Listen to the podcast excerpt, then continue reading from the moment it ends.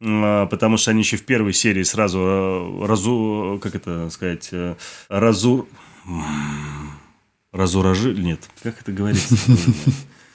Как это говорится, когда человек отнимают э, автомат и, собственно... Обезоружили. Он... Обезоружили, ёкарный бабай. Здравствуйте, это легендарный подкаст о кино «Киночетверг» и его ведущие я, Алексей Коробский. И Тельман Акау, привет. Это вторая часть карантинного выпуска нашего подкаста. Я напомню, что в первой части мы говорили исключительно о фильмах, которые мы посмотрели за время этого вынужденного пребывания под домашним арестом. Ну, а во второй части мы говорим о сериалах, сериалах разного вида, длительности и жанра. Как обычно, когда мы с Тельманом готовились к этому подкасту мы подготовили списки сериалов, которые посмотрели. Я и Тельман. И тут мы опять обнаружили, что пересечений у нас на самом деле не так-то и много. Вот, например, Тельман Какие сериалы ты посмотрел за все это время? Ой, давай я сразу определюсь, что рамки такие укажу, да, что я очень много всего смотрю, в том числе там из прошлого, какие-то там старые фильмы и сериалы, в том числе старые тоже периодически смотрю. Из-за этого я буду говорить только о новых. Если мы говорим о новых сериалах, то это сериал «Великая», угу. просто прекраснейшая картина. Э, сериал вот буквально, который вышел э, на днях, это «Космические войска». Угу. Сериал «Голливуд», который, кстати, ты тоже смотрел, как и «Великую». Да. Такой очень странный сериал «Загрузка». Угу. Сериал «В ночь» называется, кстати, он очень по-разному. Into the Night, э, но как он там по-русскому, что-то я смотрел на разных сайтах по-разному переводят. Угу. Тоже Netflix. И э, дальше «Перебежчик». Это такая немецкая картина. Немцы сами сняли о Второй мировой войне. Ну, расскажу. Угу. А, мой, наверное, один из любимых сериалов за последнее время из экшен сериалов это «Банда Лондона», угу. который, блин, я просто, я советую это смотреть абсолютно всем, кто любит э, экшен, и даже для тех, кто не любит экшен, потому что выглядит это просто бесподобно. А, и повсюду тлеют пожары. Это один из тех сериалов, которые я не хотел смотреть после первой серии, я не хотел смотреть даже вторую, но я вынужденно, к сожалению, досмотрел его до конца – и отдельно про него тоже очень хочу рассказать. А, сериал «Разрабы». Я не знаю, ты слышал о таком, не слышал. Очень странный такой тоже а, мини-сериальчик.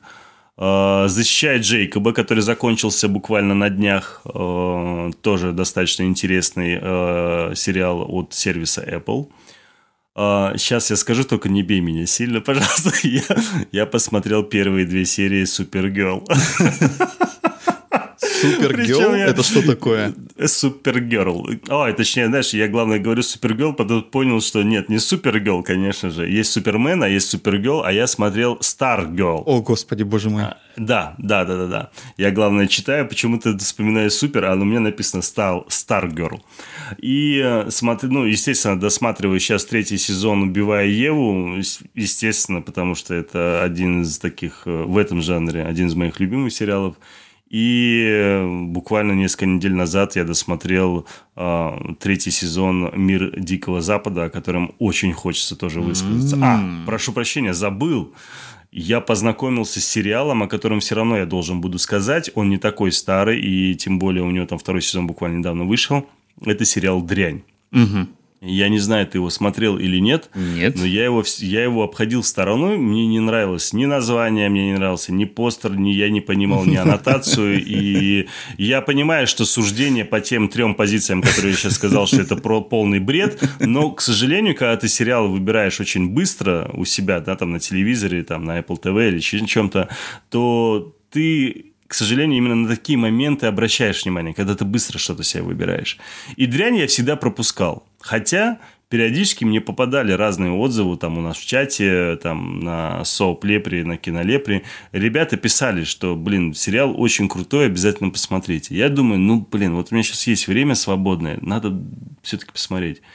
И я просто в восторге.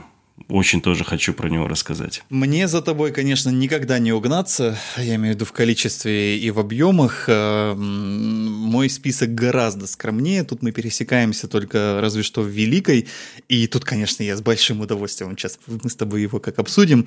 Э, и... И Голливуд. И Голливуд, да, и Голливуд, как ты сказал. Но э, раз уж мы начали анонсировать то, что сегодня в подкасте мы планируем упомянуть, также я буду горячо рекомендовать всем посмотреть э, мини-сериал «Родители года», по-английски называется «Breeders». Также мини-сериал неортодоксальная на Netflix. И из новых сериалов э, «Что мы делаем в тени» и «Миссис Америка». Также я открыл для себя несколько более старых сериалов, э, может быть, не про все сегодня буду говорить, но э, Gravity Falls мультсериал, который Я тебя поддержу. Абсолютно, По Gravity Falls я тебя поддержу. Абсолютно покорил. Э, также я целиком посмотрел все три сезона э, сериала «Рассказ служанки».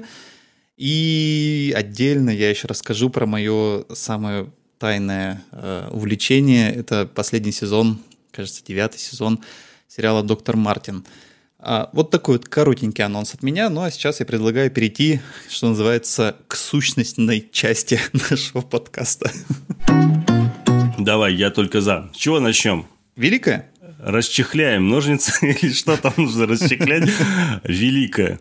А, ну давай, давай ты начни. Мне даже интересно, потому что ты более, скажем так, эрудирован с точки зрения там э, истории и многих других вещей. Из-за этого я, наверное, здесь больше поддержу по другим параметрам.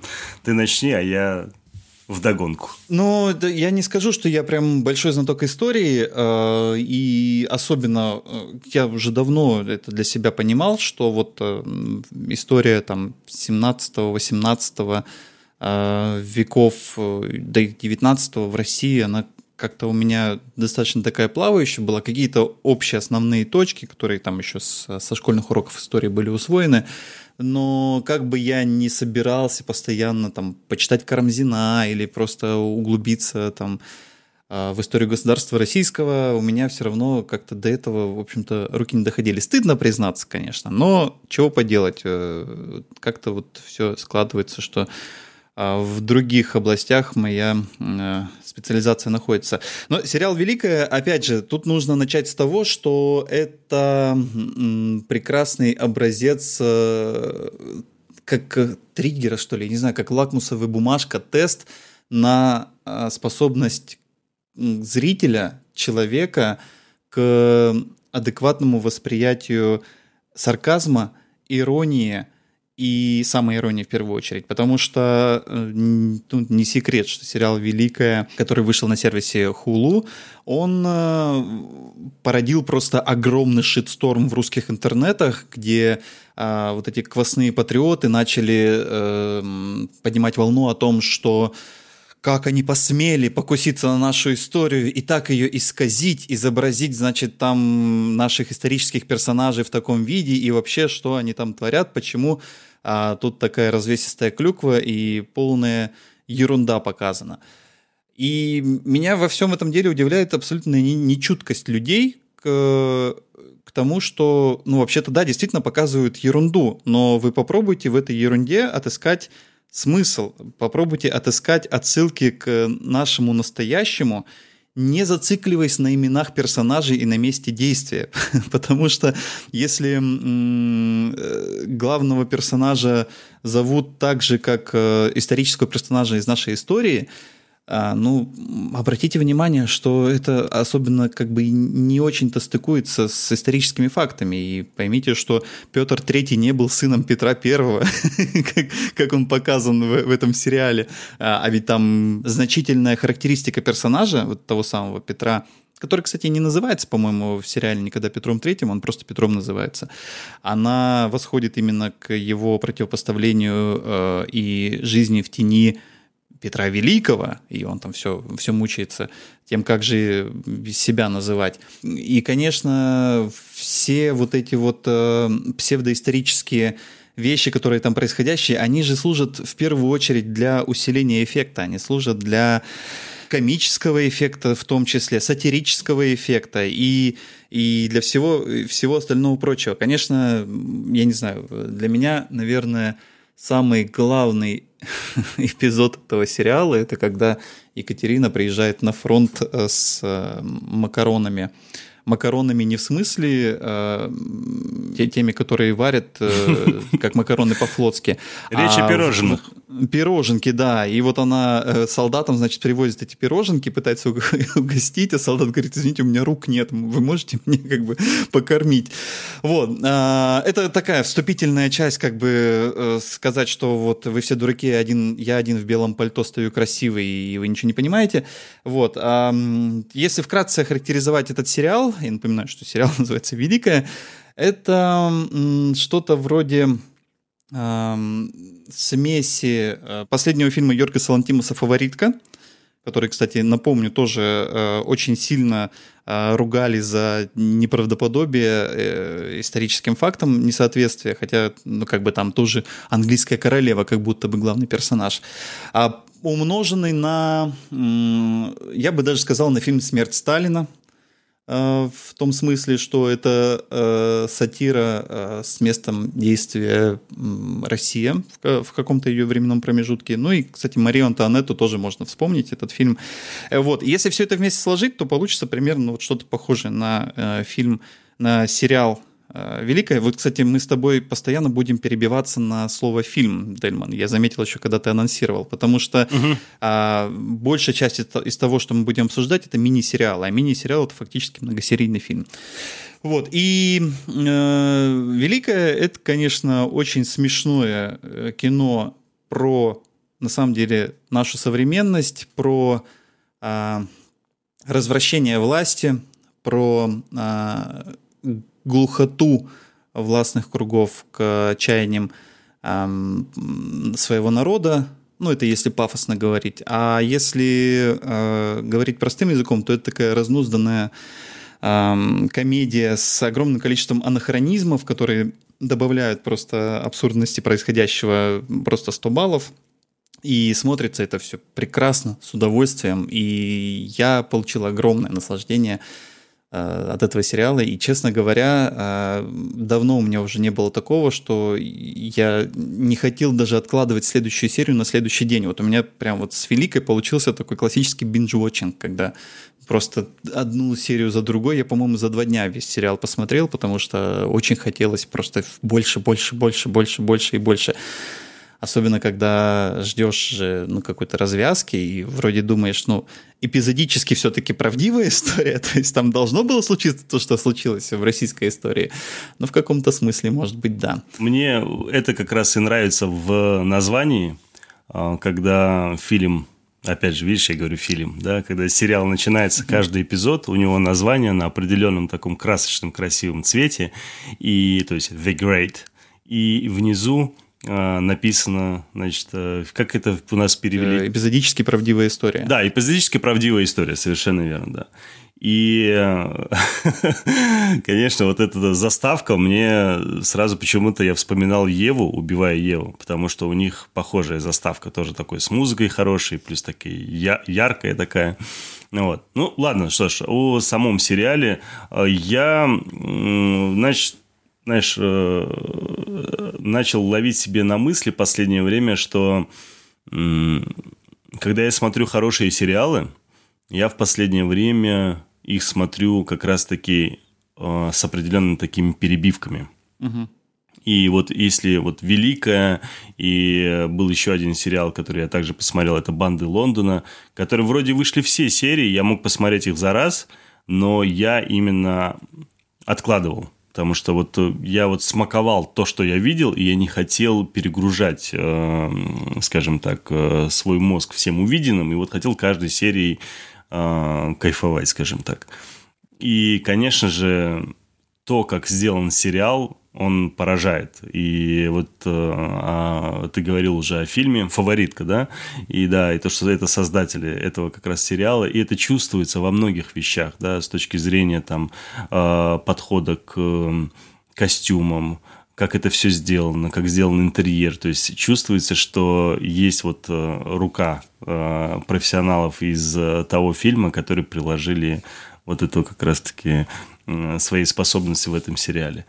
И я получал удовольствие от увидимого там, и интерьеров, и вот этих причесок, и то, как стебет Э, собственно, София, да, когда только еще она приехала, она, у нее такое большое желание, у нее она прям искрит и пылает вот этими всеми возможными будущими изменениями в России, что она может привнести в Россию, что она вот внутри души уже русская, что вот у нее такой будет муж, э, что у них э, будет даже вот то описание, вот по-моему, это первая серия была, да, когда у нее служанка спрашивает, простите, а что вы ожидаете от э, брачной ночи с э, Петром? Да-да-да. И, и там идет монолог в экран. Это просто, он космический. Я считаю, что его надо вырезать.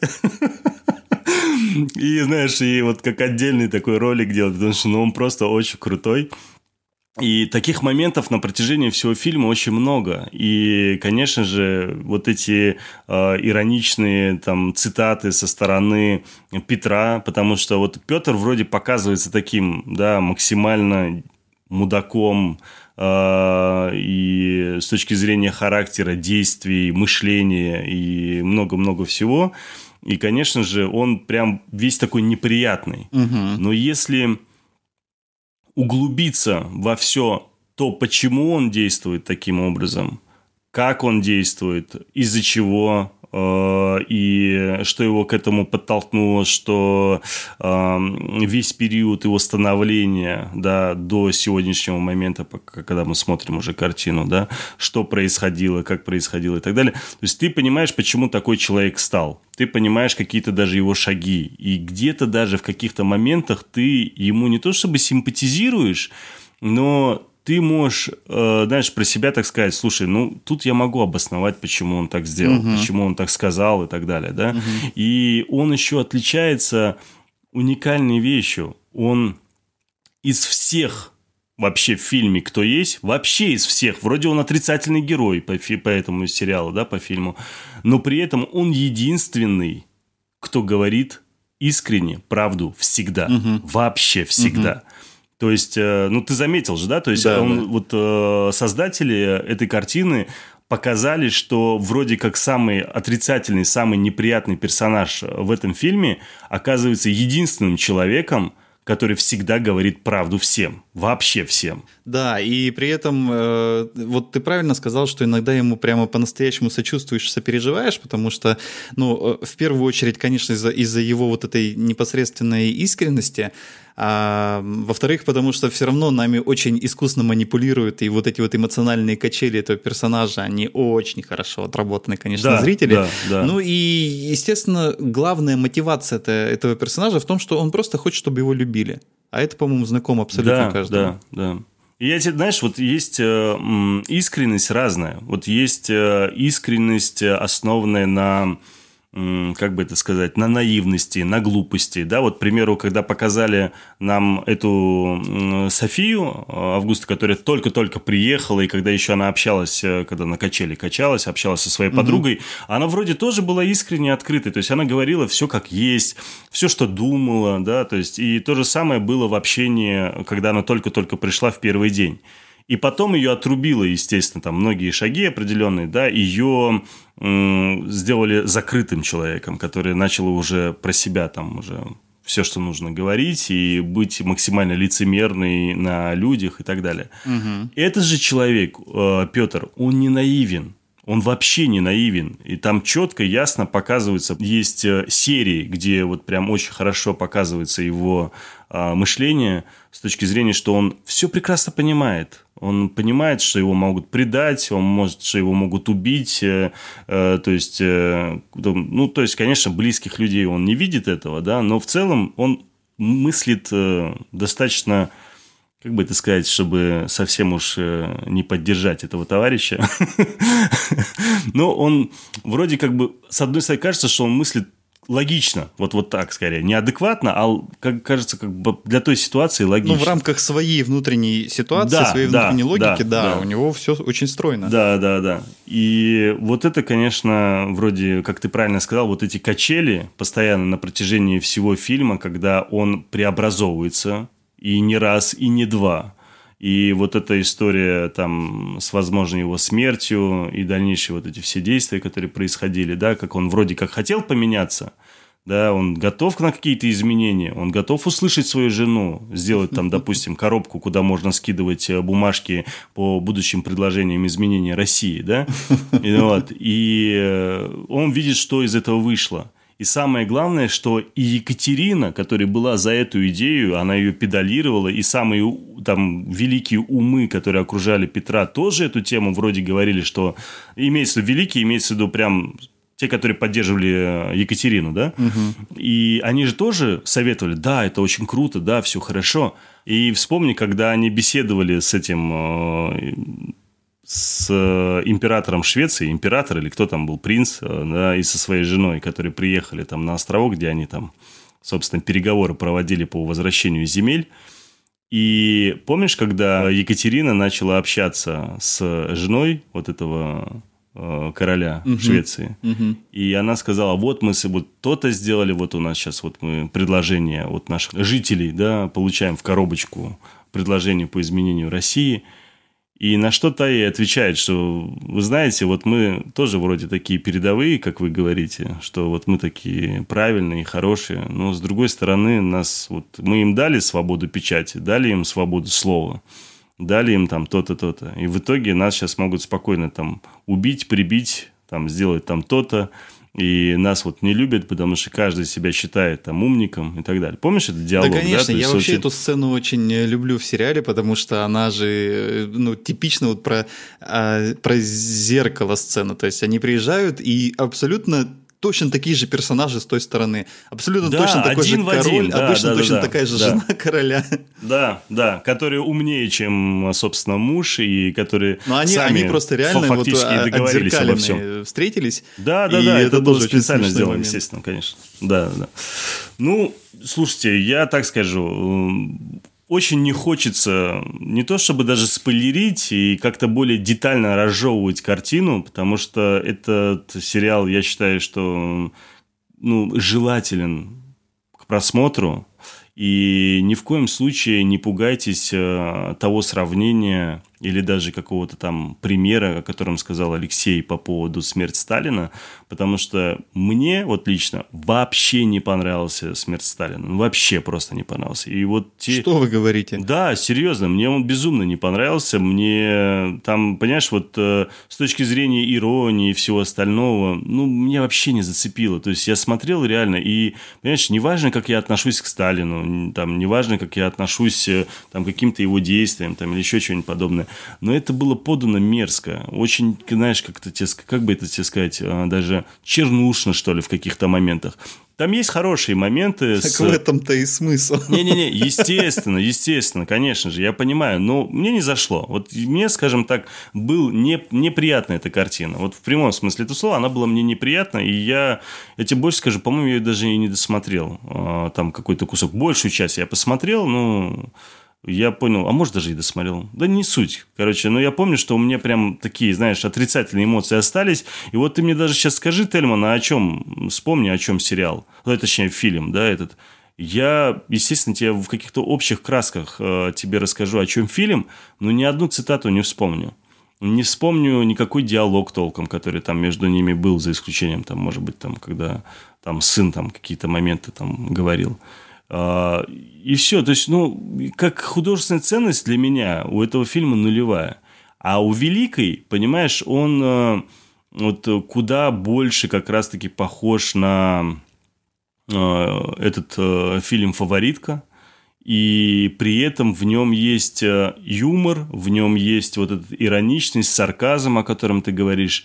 И он вроде с одной стороны подан жестко, но с другой стороны, он так подан настолько, как тебе сказать, максимально безобидный, что ли. Да, то есть вроде какая-то там какие-то есть жесткие сцены, которые прям вообще неприятные, да, там убийство медведя, убийство там птички, там еще там чего-то. Выковыривание глаз. Да, да, да, это, это кстати, это мерзко. Которые это, подали к обеду, да, чтобы да, они это, кстати, смотрели, место, как это, едят. это место прям мерзкое. Вот я тут, вот это да, это мне напомнил. Я просто, видишь, у меня мозг так устроен, что он такие мерзкие вещи старается выкидывать из головы. Этот момент мне как раз не понравился.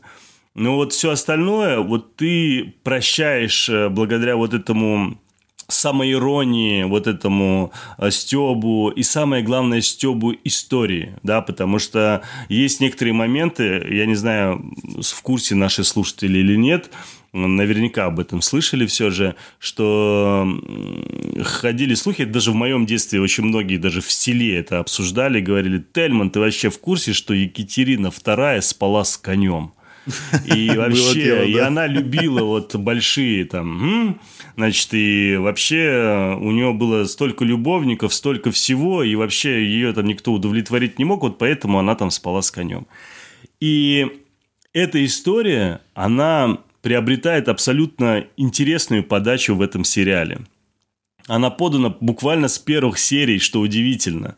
И подана прям так, как надо, да, и есть еще такие вроде как чернушные моменты, да, вот когда показывают войну, вот эти э, макароны, да, это сразу они как будто сбивают тебя, да, то есть это такой определенный степ такой, знаете, что вот, вот они вроде приехали на передовую, а тут люди гибнут без ног, без рук, без ничего, полностью в крови, глаз нет, того нету, а тут они макарончиками этих бедных солдат кормят. И даже вот при этой ситуации вроде как бы ты видишь этот степ, а потом бац, показывают, так, давайте мы тут сфотографируемся с трупами. Единственное, у нас трупов, к сожалению, э, врагов мало. Из-за да, этого и мы фотоаппараты взя... еще не изобрели, поэтому... Да, но придется... это отдельная история, естественно, да, это все понимают. А, и тут давайте мы, значит, переоденем сейчас трупы в форму наших врагов, наши трупы, наших солдат, переоденем да, во врагов, да. да, и типа сделаем, что у нас тут кучка большая.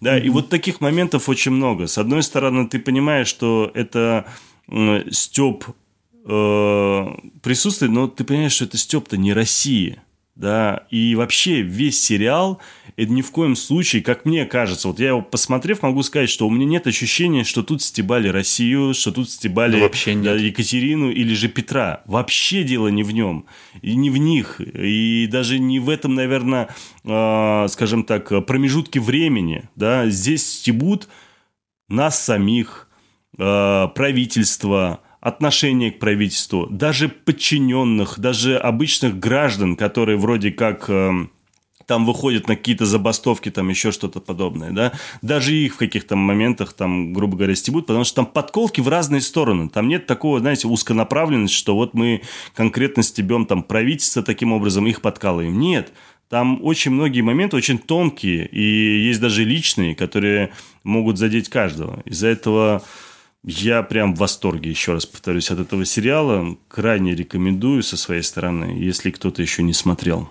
Ну, раз уж э, мы как-то так заговорили еще э, из-за вброшенного мой сравне... мной сравнения с фильмом «Смерть Сталина», я тут все-таки должен сделать э, оговорку, связанную с тем, что очень большая разница между фильмом «Смерть Сталина» и сериалом «Великая» в том, что «Смерть Сталина» все-таки реально фильм по реальным историческим событиям. Он написан, ну, он снят по комиксу, а комикс основан на книге, основанной на мемуарах, такая сложная матрешка. Вот, и я его смотрел пару раз, и могу сказать больше, что, э, конечно, там при всей черной комедийности, при всем э, злом сарказме, да, который там есть, или даже добром, я не знаю, и чудеснейших там актерских партиях, я смотрел еще в прошлой жизни, когда э, существовали такие вещи, как кинотеатры. Я смотрел э, документальный фильм э, Сергея Лазницы «Государственные похороны». Это монтажный документальный фильм, собранный из хроники тех дней в марте 53 года, когда, собственно, Сталин помер, И вот э, как это все там разносилось по всему Советскому Союзу, эта весть, как ее воспринимали, как организовывали протокольные собрания про, про партию, про и так далее и тому подобное. И, собственно, непосредственно про саму процедуру прощания э, в этом э, колонном зале. Э, и я должен сказать, что вот документальные съемки э, похорон Сталина, прощания со Сталиным, и то, как это все показано в фильме «Смерть Сталина», ну, это прям очень близко. Я вот, может быть, а, опять же, немножко сам себя пристыжу, но только благодаря фильму «Смерть Сталина» я смотрел на документальные съемки церемонии прощания и знал очень многих людей, из э, партноменклатуры, которые там стояли, уже узнавал их в лицо и знал их по именам, и знал, чего они там делают, почему они стоят в таком порядке, почему они там меняются местами и так далее. Потому что ну, «Смерть Сталина» — это все-таки э, очень сильно основанный на фактах фильм. А «Великая» — это чистая фантазия, причем фантазия безудержная, и, конечно же, э, э вот этот фильм этот сериал, мини-сериал, много обвиняли, конечно, там и в очернении русской истории, и в, э, в, в чем только не обвиняли,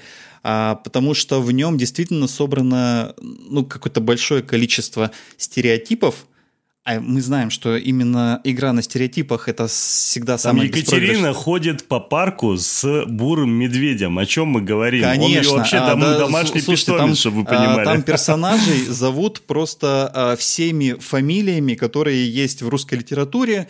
И, При там, том, что там таких истории. имен в те времена даже не было, кстати. Там э, очень многие имена, которых ну, в те, да, в это, те года даже не существовали. Да? То есть, там, там доктор Чехов, например. Да, да, да. которого я обожаю. У него а, его чаще упоминают, а фактически он в кадре появляется буквально пару раз, но у него совершенно этот прекрасный есть момент, когда э, для отравления, для лечения отравления Петра он рекомендует, э, значит, ему на шею дохлую крысу повесить, а лечить его собирается э, смесью уксуса с мышьяком. Ну, э, э, это просто прекрасно. Потом там, значит, есть и, и Смольный, и Раскольников, и Ростов. Кстати, граф Алексей Ростов – это такой огромный черный негр с бородой просто. Это, это тоже чудесно. Там граф Орлов – это индус, Но он, например. правда, большая часть потом без бороды, ну, с болячками уже, на лице. Да. Там есть, э, там э, этот Брежнев там был, по-моему, какой-то. Да-да-да, Брежнев был, да. То есть э, это просто такое какое-то огромная сборная солянка всего, что вот средний там человек может знать о русской культуре, ну, я имею в виду вне русской культуры, просто какие-то более-менее подобные... Причем это не дубляж. Вот то, о чем говорит Алексей, это дело не в дубляже. Там не кто-то в дубляже Конечно, это нет. придумал, да? Это реально в оригинале так. То есть, если вы посмотрите с субтитрами, это четко ясно слышно. Но мне очень даже понравилось. Я смотрел на э, на сервисе Море ТВ, который, собственно, эксклюзивный э, представитель этого сериала в России, и вот э, озвучка, которая там есть. Эм, Граф Орлов, который э, любовник Екатерины по сериалу, а, его же ну, в английском языке произносит Орлов, Орлов, Мгм. не Мгм. Орлов, и, соответственно, ну, э, последняя В в английском языке, вот это, она теряется, она не произносится. И по-русски ее тоже в озвучке, его зовут Орла. Мгм. Орла. И Да. ну, это просто прекрасно, конечно. Там. И э, э, вот это вот, эм, как же ее... э, а, Джорджи, Джорджина, да, это жена э, этого Григора, друга Петра, э, с которой, собственно, э, император гораздо чаще занимается сексом, чем с кем бы то ни было. А, Ее зовут Джорджи, ну, как бы старинное русское имя, как известно, женское, да, Джорджи. Вот, то есть вот этих всех условностей, конечно, ну, вот, по-моему, буквально там пяти минут взгляда вот на все это дело достаточно, чтобы понимать, что не ищите здесь э, исторической правды, не ищите здесь исторических персонажей. Это а, скорее пощекотать ваше самолюбие, когда вы можете сопоставить какие-то а, исторические факты с- в своей голове с какими-то людьми, которые названы историческими персонажами. Но не более того. Это а, такая фантазия, разнузданная фантазия, прекрасная фантазия, но в первую очередь развлечение, чтобы посмеяться. Но я еще хотел э, выразить, конечно, свое восхищение одним человеком. Я, к сожалению, никак не могу запомнить напомнить, э, как зовут э, этого актера. Это тот человек, который играл архиепископа, угу. которого сокращенно Да, Арк этот англичанин лопоухий. Господи, какой же он фактурный Он вообще просто. крутой. Ему с этой он бородой крутой. всю жизнь теперь надо ходить просто. Да, да, да, он реально крутой. Причем а, они еще волосами специально прикрыли его уши. Ага. А, они в фильме особо незаметно, а он же вообще прям чебурашка такой. Очень смешной товарищ вообще. Потому что если бы они оставили бы его в уши, то он был бы просто нелепо смотрелся. А тут он прям Он там такой прям- синематографичный, прям Да, вообще прям, прям такой, э, э, как вот, как вот ты воспринимаешь э, э, вот этого верховного папа тех времен, которые вот немножко, Да, да, да, немножко да, да. позже средневековья русского возникли. Вот он, он А вспомни, вот как такой. его мучили, Леш, как Да, да, его пытались да, да, да. мучить. Это ад. А, чудесный. И на самом деле здесь же в очень многих аспектах можно восхищаться этим сериалом. Тем, как диалоги прописаны. Они, они бесподобные там просто диалоги. Да, и да, монологи, да. и, и вот и, и мизансцены. Как, ну, ну, там как бы его можно и разбирать, но можно просто получать удовольствие, конечно, от просмотра. Поэтому «Великая» — это тот сериал, который нужно смотреть э, для того, чтобы просто проверять свою еще возможность э, адекватного восприятия общественной реальности. Ну, для тех людей, кто все еще думает, что там фильм так или иначе все-таки какой-то там исторический или еще что-то подобное, или обсуждает эту картину, даже не посмотрев этот сериал, а, надо понять все-таки окончательно для себя, вот мы об этом говорили, но так резюмирую еще раз, что это фильм «Аллегория», да, в первую очередь, нежели основана она там на чем-то или нет. В первую очередь это аллегория. А потом уже вот этот, скажем так, временной промежуток, который они взяли, и многие другие Это моменты. всё которые условность, берут, конечно. Это, это максимальная условность, да. И оно больше для придания какой-то, скажем так, э, первобытности некоторых моментов, что ли, скажем так. Но, кстати, Эль Фаннинг, особенно когда ее снимали так немножко снизу и сбоку, она прям реально похожа на молодую Екатерину Великую. По крайней мере, ту, которую мы знаем по памятникам и картинам.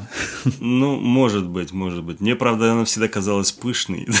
Но это она потом. э, Мы же ее знаем Ну, вот по, по вот этой... Фаннинг молодец, молодец, Да. конечно же, здесь она прям, она очень вписалась хорошо, вот этой своей... И знаешь еще, мне кажется, чем она еще вписалась? Она вписалась еще своей кожей.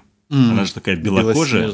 Она же, да-да-да, белоснежная такая. И вот эта вся вот эта аллергия, которая на ней насыпает, да, это же такие реальные моменты, как бы, да, в жизни, которые бывают от там нервного стресса еще. И там реально были те моменты, когда уже даже не комментировали. это. Да-да-да, ты- даже ты сам так. смотришь, Ну, видишь а- эти а ты пятна. сам видишь, Да. и таким образом понимаешь, что с ней происходит в этот момент, понимаешь, почему это происходит там. И, ну, прям вообще. Ну, проработка деталей действительно здесь очень крутая Да, э, да. Во, во многих Слушай, мы, смыслах. конечно, видишь, как нам понравился сериал Да, «Великая». Я считаю, можно закончить сегодня выпуск и просто посвятить этому сериалу. Еще один мини-сериал, э, называется «Голливуд».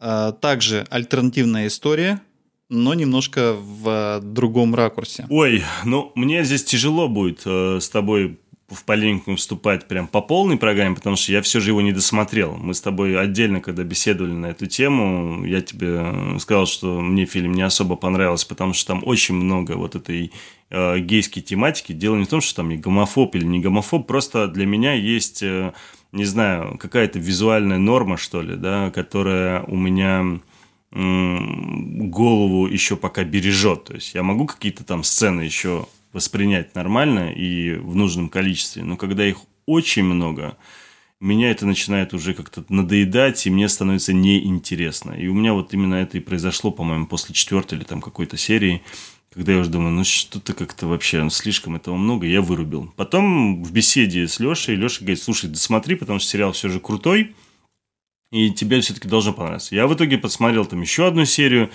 но все равно я чувствую, что это у меня идет очень с таким, знаешь, как-то натужно, очень все как будто специально, а я не люблю так кино смотреть. Из-за этого я его и забросил. Я уже не помню, на пятой или на шестой, на какой там серии я забросил.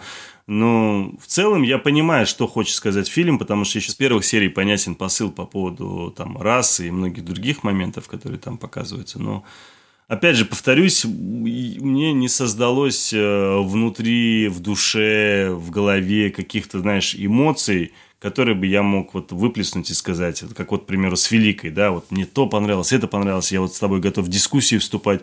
А в Голливуде вот после просмотра вот тех даже серий, там, половины этого сериала, который было, ну вот меня вообще даже не хочется его обсуждать. Я даже не знаю, что там обсудить можно. Ты просто, мне кажется, лучше тебе начать, на самом деле. Ну ладно, да. Вот я сейчас э, такой небольшой крючочек тебе сделаю, что э, сериал Голливуд э, показывает сжато, очень компрессированно и, конечно, там в условном пространстве времени э, те процессы, благодаря которым стало возможно существование сериала «Великая» в том виде, в котором мы его знаем. Угу. Потому что начнем с того, что сериал Голливуд это альтернативная история про послевоенный э, мир голливудского кино, то есть, собственно, после Второй мировой войны. Это где-то конец 40-х годов. Э, и есть э, в пригороде Лос-Анджелеса такое место, которое называется Голливуд Ленд на тот момент, э, где снимается кино, где находятся все крупные студии, и куда, естественно, приезжают покорять э, большой экран различные талантливые и не очень люди, люди, мечтающие об э, карьере актера, о карьере сценариста, ну или, соответственно, актрисы, э, а не только актера, э, и прочее, прочее, прочее. И здесь в фокусе внимания находится человек, главный персонаж, который э, воевал во Второй мировой войне, э, соответственно, ветеран войны, но, конечно, в конце 40-х он еще очень молодой, ему там, по-моему, всего лишь даже 30, что ли, нет. И он приезжает э, в Голливуд э, с мечтой сниматься в кино. Он такой красивый, фактурный, ходит э, на там даже не кастинги, а там нужно постоять в очереди у ворот студии, когда выходит кастинг-директор, набирать массовку и просто пальцем показывает ты, ты, ты, ты, ты. И каждый раз вот он ходит и пытается туда пробиться. Но у него на самом деле ничего не получается. А, у него есть жена, которая дождалась его вроде как из армии. Она беременна. И это, наверное, один из главных эм, спойлеров, которые можно вообще выдать про этот фильм, то, что дальше происходит с этой женой, поэтому mm. я хм. не буду э, это раскрывать. И, собственно, у него э, ну, возникает необходимость содержать семью, будущих детей, которых там на, оказывается, что там вообще двойняшки планируются а это еще больше расходов, э, доходов у него там, практически нет никаких, в кино его не снимают, и он, значит, ищет себе подработку, и подработка находится на автозаправочной станции. А, только там нужно не заправлять э, автомобили э, клиентов, а вставлять свой пистолет в другие места, в основном клиенток. Но оказывается, что и клиентов тоже. То есть э, люди, работающие, так сказать, заправщиками на этой АЗС, это люди, оказывающие секс-услуги всевозможной богеме Голливуда. В основном это женщины в годах, ну, а также и мужчины.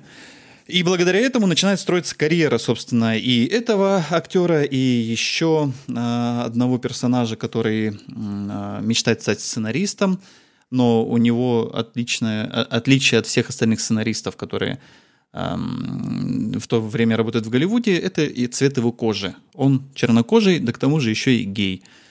А, и там очень интересная история складывается. Он отправляет свой сценарий вслепую, ну, то есть на слепое прочтение, где есть только имя человека. И сценарий, конечно же, принимают, но а когда узнают, что это чернокожий человек, да еще и открытый гей, там по тем временам это совершенно невозможно. Так вот, э, я не буду вдаваться дальше в сюжетную часть этого фильма, потому что самое главное в этом, э, в этом сериале – это идея.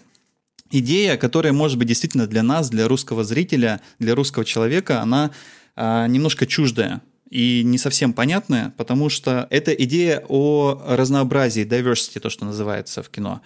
А, а, то, что для нас э, может быть не до конца понятно, потому что... Не, мне понятно более чем. Ну да, но а, все равно у нас э, в нашей культуре не было конкретно вот настолько сложных проблем, связанных с людьми другой расы, другой национальности и другого пола. Леш, они есть. Они есть на самом деле. Просто это для тебя их нету, но для меня они есть.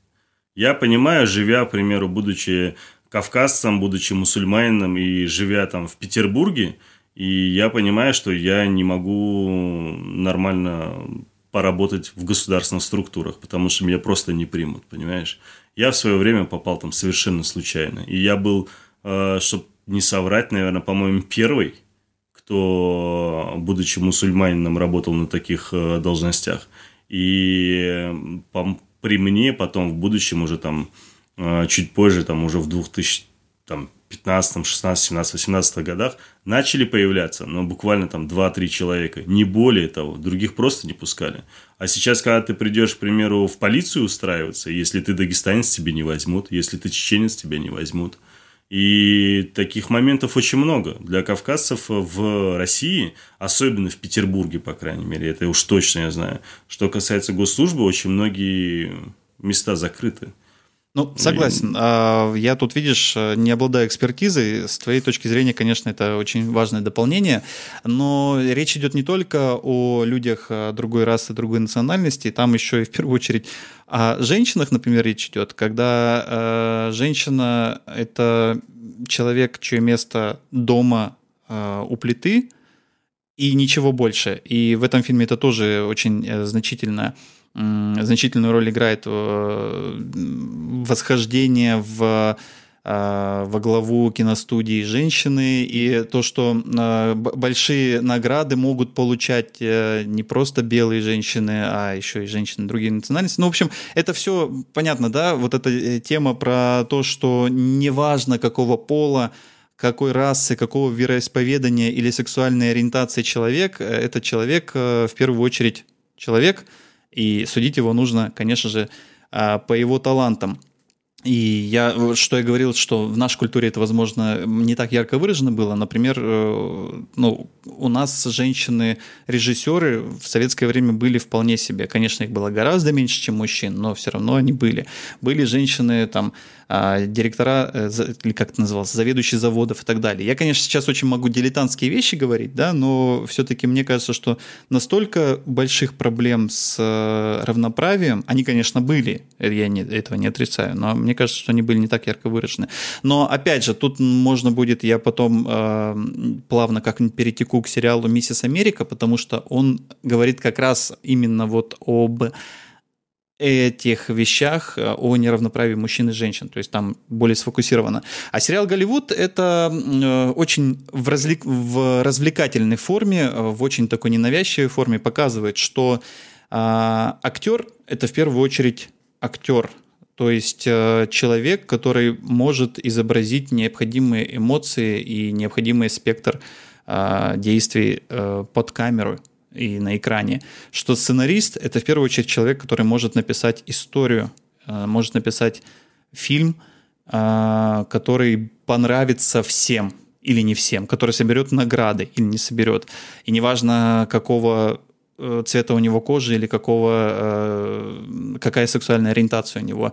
И что актриса, точно так же, как и актер, это тоже совершенно неважно, как, какого может быть цвета у нее кожи или происхождения. И там есть э, три, целых три линии, связанные именно с актрисами и получением и не получением ими эм, главной на тот момент э, кинонаграды «Оскар» и, э, и их переживаниями, и то, насколько сильно это все важно для не только для других людей, которые борются также за место под солнцем, но и для детей, которые должны жить с надеждой, которые должны жить, понимая, что ничего-то могут добиться. И понятно, что э, ну, конкретно в том сеттинге это очень большая условность. Не в 40-е годы это все произошло.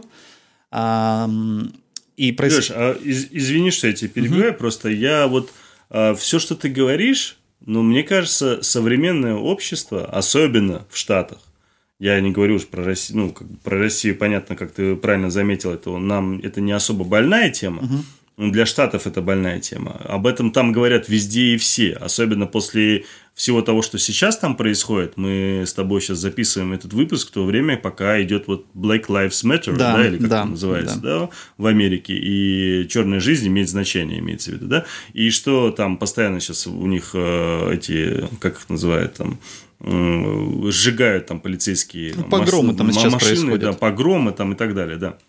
И сейчас, причем это еще перекинулось на Европу в том числе, и в Европе. И сейчас все э, наши звезды, кто возможно, в Инстаграме вместо обычных э, своих фотографий начали выкладывать в тот день, когда это началось, черные фотографии, подписываясь. Типа, Тельман что мы, это типа, делал вместе... еще задолго до того, как это стало модным.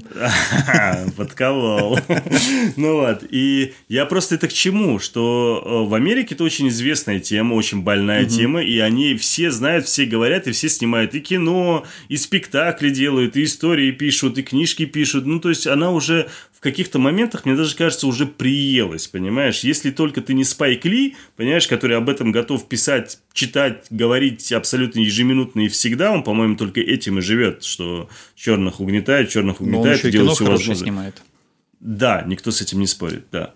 И, э, понимаешь, а вот, вот этот фильм, он что пытается сказать? То есть я просто пытаюсь понять, он что-то новое говорит? Нет. Он это дает как-то и показывает красиво, да. Может быть, но на любителя, опять же, повторюсь, да, на любителя. Мне не зашло подача, да, то, как это делается, мне не зашло.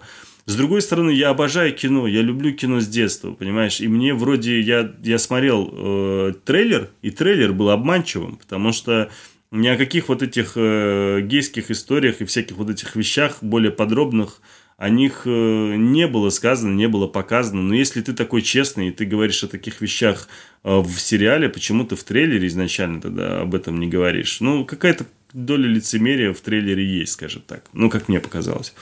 Не и... видел трейлер, не могу, не могу да, сказать. и я, я просто к тому, что мне вроде как, еще смотря трейлер, я думал, мне должно быть это интересно. Мне это интересно, надо обязательно посмотреть. И вот в итоге я вот вот как я тебе говорил, у меня вот я, я не понял, что я смотрю и для чего я смотрю. Я это слышал, я это видел, я это читал. И я не понимаю, вот, э, понимаешь, вот как я, к примеру, я ряд сериалов в свое время бросил смотреть, это там сериалы в основном от э, CV, или как они, который называется телеканал, э, где там сериал «Стрела», «Флэш», вот эти все, знаешь, там связанные с этим сериалы там с комиксами, да, я в какой-то момент просто перестал смотреть, потому что я понял, что ну, бессмысленное занятие. Я не понимаю, зачем я смотрю. Там развитие сюжета ну, такой так себе, да, каждый раз какие-то новые злодеи, новая история, с одной стороны, но с другой стороны, да, уже все понятно. Все, что возможно сказать, сказали, неинтересно, и я забросил. И там многие другие похожие, там, Супергел, о котором мы с тобой там вначале говорили, то же самое, да. И я просто уже либо начал смотреть какие-то мини-сериалы для того, чтобы просто я понимаю, что я посмотрю один сезон, и мне это зайдет, и я увижу историю от начала до конца. Я готов смотреть сериалы, которые имеют там 3, 4, 5 сезонов тоже. Или там, к примеру, как «Игру престолов», который ты тоже понимаешь, что есть конец. Но когда ты смотришь какую-то супергеройскую Санта-Барбару или же там какие-то вот такие фильмы, ты не видишь в них смысла. Вообще, в принципе, не видишь смысла. И удивительным образом я понимаю, что Голливуд это мини-сериал, и что у него есть точно начало и конец, и, скорее всего, второго сезона не будет. Я не знаю, я до конца не смотрел, ты меня поправь, если что. А, там, и мне по какой-то причине было неинтересно. Вот я же тебе говорю, я вот каждую серию себя заставлял и думал, а зачем я смотрю? Я с первой серии понял, что они хотят сказать. И я даже вижу, как они хотят это сказать. Но подача сама настолько странная и лобовая, что она не вызывает у меня каких-то эмоций типа «Вау, это интересно, я еще посмотрю». Да, то есть я, ну, опять же, да, вот э, пытаюсь я что-то, мысль сформули... сформулировать по поводу этого сериала, а у меня убей не получается, потому что я не знаю даже за что зацепиться. Ну, я, конечно, не такой провидец, как ты. Для меня в этом сериале было очень много неожиданных поворотов и твистов, и я э, совершенно не мог предположить в, в, в начале первой серии, чем вообще это все дело закончится. Я даже больше скажу, я в, в конце почти каждой серии не знал, чем продолжится следующая серия. А, может быть, я достаточно наивный Но человек. тебе было интересно. Мне было очень интересно, и тут э, какой-то огромный комплекс э, факторов. Во-первых, Конечно, эстетика сороковых это, это, во-первых, просто очень красиво. Все вот эти э, машины и одежды, и, и быт, и здания, и так далее. Это, ну, ну с этим соглашусь. Да, Снято это, дорого и красиво. Вот. И это как бы альтернативная история. То есть это что, если бы там можно было переписать историю, если бы она сложилась таким образом, если бы а, все... Но там есть реальная история, потому что вот эта история про девочку, которая прыгнула с буквы H, по-моему, да, она прыгнула. Да, это, там... это, это реальная история. Там про есть, актрису. да, там, там есть вкрапление реальных историй, там есть вкрапление реальных имен, но это, как бы, понятное дело, что все переписывание истории, потому что а, абсолютно невозможно представить, что в конце 40-х а, э, там на звездную дорожку выйдут два мужчины, будут держаться за руки, при этом один из них будет чернокожим. А, понятное дело, что это все утопическая вещь. Э, понятное дело, что еще до 70-х ну, годов для того Америке... времени утопическое ты имеешь в виду. Да, в, в, до 70-х годов в Америке жгли негров, да, и вешали их на крестах, как бы, и э, все эти истории. Ну, как и... мы знаем, и сейчас с ними не шибко хорошо да, и... и женщинам там как бы права дали только э, там поправка о равных правах была принята там в 50-е, по-моему, годы. Вот, это же э, попытка э, очень конденсировано, очень компрессировано а, показать те тектонические процессы, которые произошли за последние столетия в культуре, в первую очередь в американской культуре, но и в том числе и в кинематографической культуре.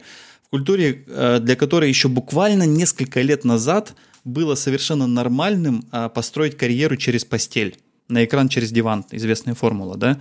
После истории с э, Харви Вайнштейном и с Миту э, и со всеми этими скандалами, сейчас кажется, что ну, это совершенно недопустимые вещи, хотя не знаю, как внутри все происходит, возможно, и продолжается, да. Э, и начинаем отматывать назад, да, там публичный гей может быть не только каким-то там э, человеком далеко-далеко за кадром, но и может быть ключевым человеком, выходящим на э, сцену, получающим Оскар. Э, при этом он может быть чернокожим. При этом э, актриса э, в главной роли не обязательно должна быть э, белой. И, и так далее. И отматывая, отматывая, отматывая, мы домотаем до того, что я напоминаю, что в американском кино существовало такое явление, как blackface, когда э, белый человек измазывался ваксой и играл негра. Конечно, в советском кино тоже такое было, но по, по другим причинам. Ну да, да. Надо заметить, да. Просто негров-актеров не было. Да, просто не Либо было это была комедийная какая-то история. Да, а как бы в, э, в американском кино там до 40-х, даже до 50-х, э, ну, скажем, до 40-х, например, актеров негров вообще почти не было. То есть реально просто белые актеры измазывались ваксой и играли негров. А если у негров были роли, то это была прислуга, что и показано в сериале, либо какие-то там совершенно ну, просто массовочные вещи, да, и в массовку их тоже не брали. То есть это прям вот такая очень приниженная роль была. И что мы имеем сейчас? Мы имеем сейчас сериал «Великая», который абсолютно наплевав на все условности про расу, национальность и сексуальную ориентацию, показывает нам эм, русского графа э, негра, русского графа индуса и так далее и тому подобное. И это же очень важные, это тектонические процессы, которые произошли, они происходили очень долго, очень болезненно, через очень многие сломанные судьбы и сломанные жизни. А здесь это за какие-то там 5-6 часов показано очень весело, легко и просто. И с э, той потаенной болью за всем этим, что вот так это могло бы быть, так это должно было быть, легко и просто, но нам пришлось потратить на это чуть ли не 100 лет и огромное количество уничтоженных карьер и жизней, а, чтобы мы поняли, что не характеристики человека, э, физические характеристики играют роль, а его ну, профессиональные личные качества в первую очередь, потому что человек, кем бы он ни был, это был человек. Ну и помимо всего прочего, это просто очень духоподъемное кино, духоподъемный мини-сериал. Я ненавижу это слово, но лучше здесь, конечно, ничего не скажешь, потому что м- вот мы смотрели с моей любимой этот сериал вместе, и э, она, конечно, человек гораздо более эмоциональный, чем я, но на последней серии она реально подскакивала, кричала, хлопала в ладоши, там радовалась и так далее, потому что ну, такой силы воздействия, эта сцена в конце, что, ну, я не знаю, меня это тоже, конечно, подстегивало, подстегивало, но я как-то более сдержанно это все воспринимаю.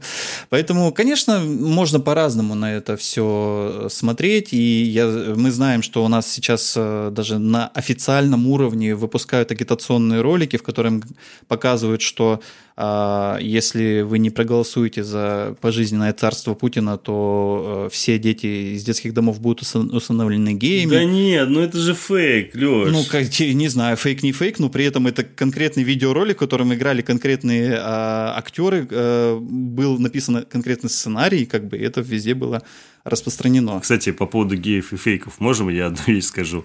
А, вот ты мне сейчас рассказываешь про этот сериал, про какие там у него всякие вот эти посылы. Я думаю, слушай, а вот как насчет того, чтобы сделать, к примеру, фильм про чернокожего Сталина, чернокожего Гитлера, а, и чтобы они были геями, к примеру. Как думаешь, как они отреагируют на такое? То есть, э, ты же вроде вот имеешь какой-то фильм, да, у себя в голове, хочешь, к примеру, его снять ну вот как бы он абсурден не был, допустим, там взаимоотношения э, между Сталином и Гитлером, да, романтические, допустим, взаимоотношения. Но при этом ты видишь сейчас вот э, Black Lives Matter и думаешь, ага, почему бы не сделать чернокожими, для бы не поддержать, собственно, этих ребят. И, а потом такие ребята, когда снимут фильм, посмотрят и скажут, слушайте, ну, зрители, точнее, там, темнокожие скажут, ну, как вы могли вообще вот чернокожих показать в виде Сталина? Или как вы могли там в виде Гитлера показать? Это вот это прям вообще неправильно. Нельзя нас так показывать. Знаешь, я думаю, что в конечном итоге, что важно, это что качество фильма. То есть то, как ты это сделаешь, и то, что ты покажешь, что ты донесешь, да, не имеет э, большого и решающего значения, кто у тебя будет играть и и, и, и, и что там будет происходить между этими персонажами, да, в конечном итоге будет важно, что произойдет. Потому что, ты знаешь, э, я просто сейчас, у меня перед глазами картинка, я вспомнил, э, был такой фильм, как же он назывался? «Самый лучший фильм 2», по-моему русский, где Екатерину Великую... Хочется забыть это кино, да, я помню. Екатерину Великую там играл Михаил Галустян. Галустян играл. Да. да. С Щетиной, э, с да, париком, да, да. ну, в общем, как, как вот он есть, да, вот Гади Петрович Хренова, только теперь ее зовут Екатерина Великая. И я не помню, чтобы тогда э, там какой-то шитсторм поднялся по поводу того, что вы покусились на нашу историю. И были еще попытки снимать э, пародии фильмы. Дело в том, что вообще вот в русской культуре практически не существует э, жанра фильма пародии. То есть мы помним, э, ну как бы в американском кино это достаточно большой пласт, начиная там от очень страшного кино американского пирога и, и, и так далее и тому подобное. Там прям есть... Э, ну, Comedy Club как раз и хотел сделать в свое время пародию. Да, и Но были фильмы... понял, что он не выходит. Были фильмы вроде там «Гитлер капут», а, где э, ну, как бы э, именно пародировали там э, историю с Гитлером, да. Была еще история, не помню, как фильм назывался, где про Наполеона снимали тоже пародию. Но угу. на русской почве как-то не, не приживается такое кино, да, и угу. такой жанр э, люди очень резко воспринимают его, не готовы воспринять вот такой уровень юмора. Вот, но при этом, если вдруг красивая девушка изображает Екатерину Великую, но при этом она не русская, а, а Михаил Галустян, ну, тоже как бы не слишком русский, но, но все-таки русский актер, а, то все, окей, пусть изображает великую как хочет. И также и в твоем примере, если э, у тебя в голове этот фильм прекрасен, велик и отлично э, доносит то, что ты хочешь сказать, то дай бог, что ты не оказался Томми Вайсу, у которого была идея прекраснейшего фильма, но он снял фильм «Комната», а, благодаря которому он, собственно, стал культовым, и про него потом сняли фильм э, «Горе-дворец». А, э, поэтому тут, э, опять же, повторюсь, когда я слышу вот эти протесты про то, что там на Оскар номинируют мало негров, когда я слышу протесты про то, что есть такой сериал, называется «Зеленый свет». Это документальный сериал, который эм, снимали Бен Аффлек и... Мэтт Деймон? Мэтт Деймон, да. Это сериал про э, производство, про производство кино. То есть они сначала объявляют конкурс сценариев, конкурс режиссеров, потом дают бюджет и потом, значит, показывают, как это все снимается. Это очень крутой фильм. Кстати. Это очень крутой фильм. сериал, да. И да, та... Особенно для тех, кто любит кино, это прям очень интересно. Да, и там вот есть, я очень хорошо помню, есть момент, связанный с тем самым diversity, когда по угу. правилам э, профсоюзов нужно, чтобы определенное количество было людей не белой расы, э, не только там в, в кадре, но и за кадром. При этом там нужно обязательно согласовывать, чтобы, например, э, чернокожие актеры играли не отрицательных персонажей, точнее, не все чернокожие актеры играли э, не отрицательных персонажей, там еще и положительных играли, и так далее. Там, да, и там ну, много вот таких вот условностей. И понятное дело, что, конечно, местами это выглядит фантасмагорично, и кажется, что ну, перебор. И я на самом деле тоже немножечко э, иногда возмущаюсь, когда вот слышу все эти истории, когда там Спайк Ли э, уходит, э, да, там с церемонии или еще что-то, когда говорят, что вот мало актеров номинируют.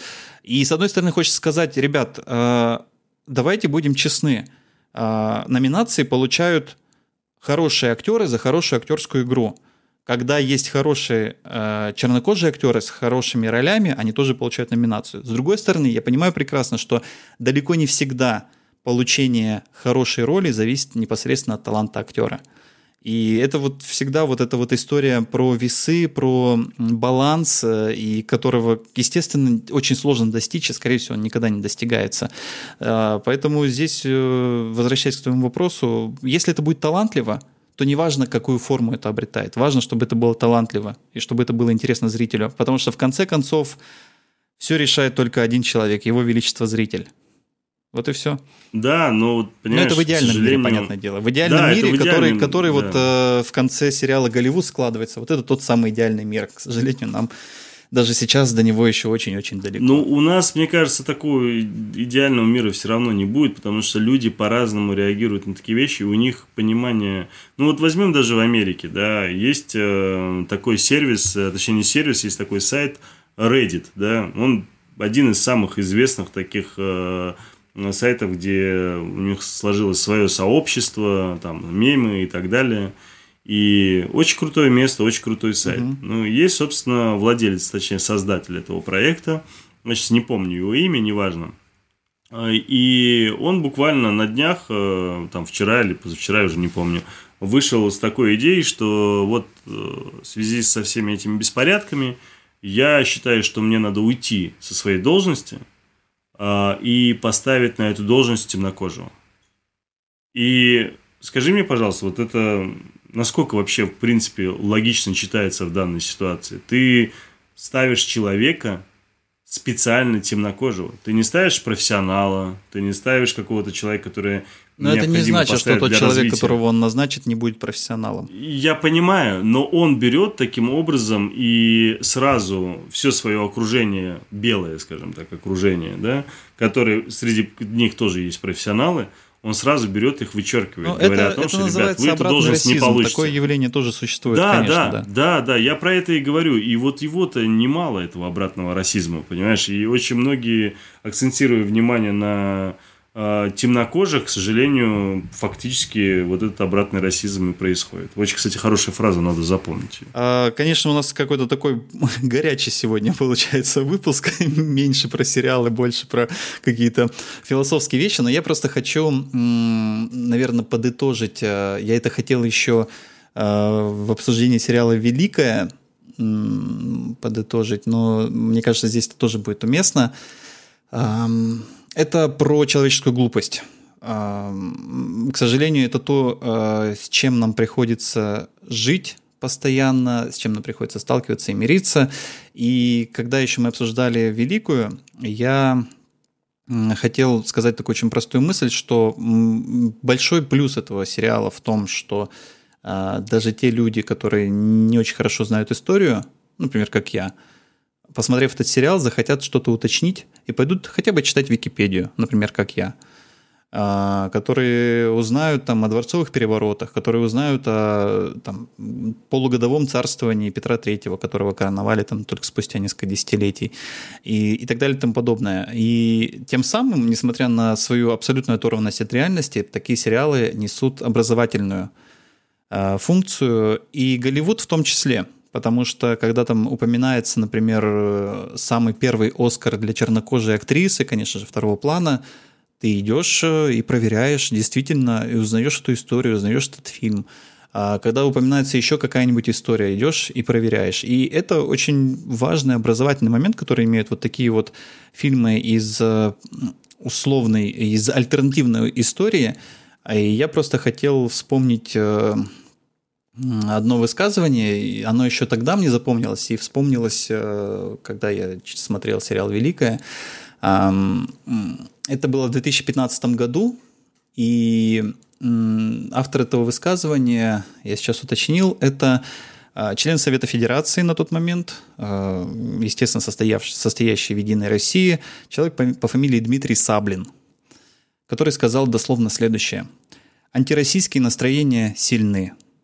Например, нам пытаются доказать, что императрица Екатерина Великая – это немка. И, я считаю, что вот, Простите. Э, такие вещи нельзя забывать. Э, глупость нужно брать и прожектором высвечивать и показывать на нее пальцем, пока от нее останется как можно меньше всего. Конечно, как говорил, э, по крайней мере, эти слова ему приписываются Альберт Эйнштейн, а, есть только две бесконечные вещи, это Вселенная и человеческая глупость. Но вот насчет Вселенной я не уверен. Все, идем дальше. И я предлагаю, э, так же, как мы в первой части с фильмами поступили, угу. поскольку сейчас э, дальше у нас особо пересечений нет, мы сейчас можем только какими-то монологами быстро да? пройтись по тем сериалам, которые мы рекомендуем или не рекомендуем посмотреть. И э, тут, конечно же, слишком много мы не можем себе позволить э, растекаться, потому что э, все-таки и так уже у нас хронометраж получился значительный, а предстоит еще столько всего. Да. Поэтому я предлагаю тебе быстренько пробежаться по твоему списку, а потом и я по своему коротюсенькому. Давай. Буквально недавно на днях вышел э, сериал «Космические войска». Э, сериал от Netflix, э, от сервиса Netflix, и э, не ждал я от него вообще абсолютно ничего, и трейлер был весьма достаточно средненьким, потом даже вот буквально, я, по-моему, день пропустил, как он вышел, не стал сразу смотреть, и вижу рейтинг что-то слабенький, там, в районе 6 с копейками, то есть, а для сериала это считается вообще как бы ниже среднего, потому что средние сериалы получают где-то в районе там 7 с половиной, 7,8, скорее даже восьмерку. А хорошие сериалы там это чуть ли не десятки получают. А тут 6 с копейками. Думаешь, ну что-то совсем все плохо. И там играет э, Стив э, Карл. Э, это, собственно, тот самый наш замечательный актер, который всем известен благодаря сериалу офис. И если я не ошибаюсь, не, Леш, ты меня поправь, я не знаю, слышал ты об этом, не слышал, но, по-моему, та же команда, кто сняла, а, кто снял а, сериал «Офис», они же, по-моему, и сняли «Космические войска». Да, мне поэтому очень интересно было услышать твое мнение, потому что, э, насколько я понимаю, что это ну, в каком-то роде продолжение офиса, ну, в том смысле, что это делается той же командой, в той же стилистике и с той же сатирической направленностью. Не, там по-другому, конечно, там за счет того, что концепция другая фильма, сюжетная линия совершенно иная. Конечно же, там и стилистика совершенно другая, сюжетная линия совершенно другая, и, конечно же, фильмы разные, их сравнивать вообще нельзя. А, здесь скорее подан юмор, наверное, в том ключе, как это было сделано в офисе. И это еще как-то можно сравнивать. Но с другой стороны, он достаточно самобытный э, сам сериал получился. Я не могу сказать, что он вау, я тоже его оценил в итоге почти все серии. Я не досмотрел буквально две последние серии, но почти все оценил на семерочку по десятибальной системе. И потому что я не прочувствовал что-то такое прям очень крутое или очень смешное, ничего такого там не было. Но для того, чтобы убить время, знаете, так бывает, тем более, когда серия у тебя всего там по 30 минут, а не по часу, то думаешь, там, закачаешь себе э, на телефон или на iPad, это как раз один из тех фильмов, которые можно так смотреть, и потом где-нибудь в поездке или там на самолете или еще ты где-то смотришь это дело. Это вот один из таких сериалов, который можно так смотреть. Из-за этого как-то более подробно на нем останавливаться не хочу, но опять же повторюсь, что это прям не совсем все плохо, и э, смотреть на оценку, наверное, не нужно. А, что касается загрузки, а, это тоже очень для меня странный сериал. А, наткнулся я на него совершенно случайно. И это сериал от Amazon. И он удивительный абсолютно. Он уже его продлили сейчас буквально недавно на второй сезон. У него очень короткие серии. И рассказывается о неком таком будущем, где создание, сознание у умершего человека можно э, переселить в некий цифровой мир. Да, но это достаточно известная такая тема, которую очень mm-hmm. многие там снимают разные фильмы. Но здесь это подано в максимально такой м- стебовой тоже форме. То есть это не черное зеркало? Нет, это абсолютно не черное зеркало. Это скорее такая комедия, мелодрама, что-то подобное, да. И при этом, конечно, там поднимаются очень серьезные темы. Но это не там, как это сказать, то есть э, какого-то вот этого э, ультра стеба какого-то, как, к примеру, там, в той же Великой или еще что-нибудь, такого нет. Там угу. это скорее такая, знаешь, легкая комедия, которая поднимает серьезные темы э, смерти, э, последствия, отношения ж, таких э, ныне живущих людям, тем, кого уже не стало, и так далее, и так далее. И плюс еще поднимает э, этические такие э, моменты э, по отношению... Если, допустим, это будет реально, то кто будет отвечать и кто будет оплачивать, допустим, человека, который оказался в цифровом мире? Угу. Да, то есть, если его оплачивают, допустим, там, сестра, мама, хорошо – ты периодически можешь, получается, общаться с этим человеком через там камеру или там через какие-то другие специальные средства. Но ты, допустим, с этим человеком поссорился или еще там решил там отказаться вообще от него, от общения с ним. И, допустим, ты не мама и не сестра, а ты, допустим, подруга человека, который оказался в этом цифровом раю. И ты поссорился с этой цифровой подругой, и цифровая подруга тебе говорит, слушай, будешь так разговаривать со мной и вести себя так, я перестану платить абонентскую плату твою. Понимаешь, да? И, Хорошо, да. И, и ты исчезнешь, да, то есть, и вот, э, и там таких моментов немало, и они очень интересно поданы.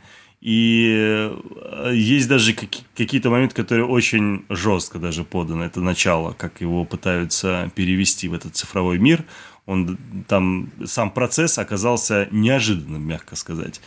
А, и мне в целом сериал понравился. Ну, я знаю немало людей, которым сериал вообще абсолютно не зашел, так что он скорее тут больше на любителя. Ну, я получил удовольствие и с большим интересом буду ждать продолжения, потому что смотрится он очень легко, ну, прям совсем легко. То есть, ну, представь, mm-hmm. там, там серии совсем маленькие, там 20-30 минут.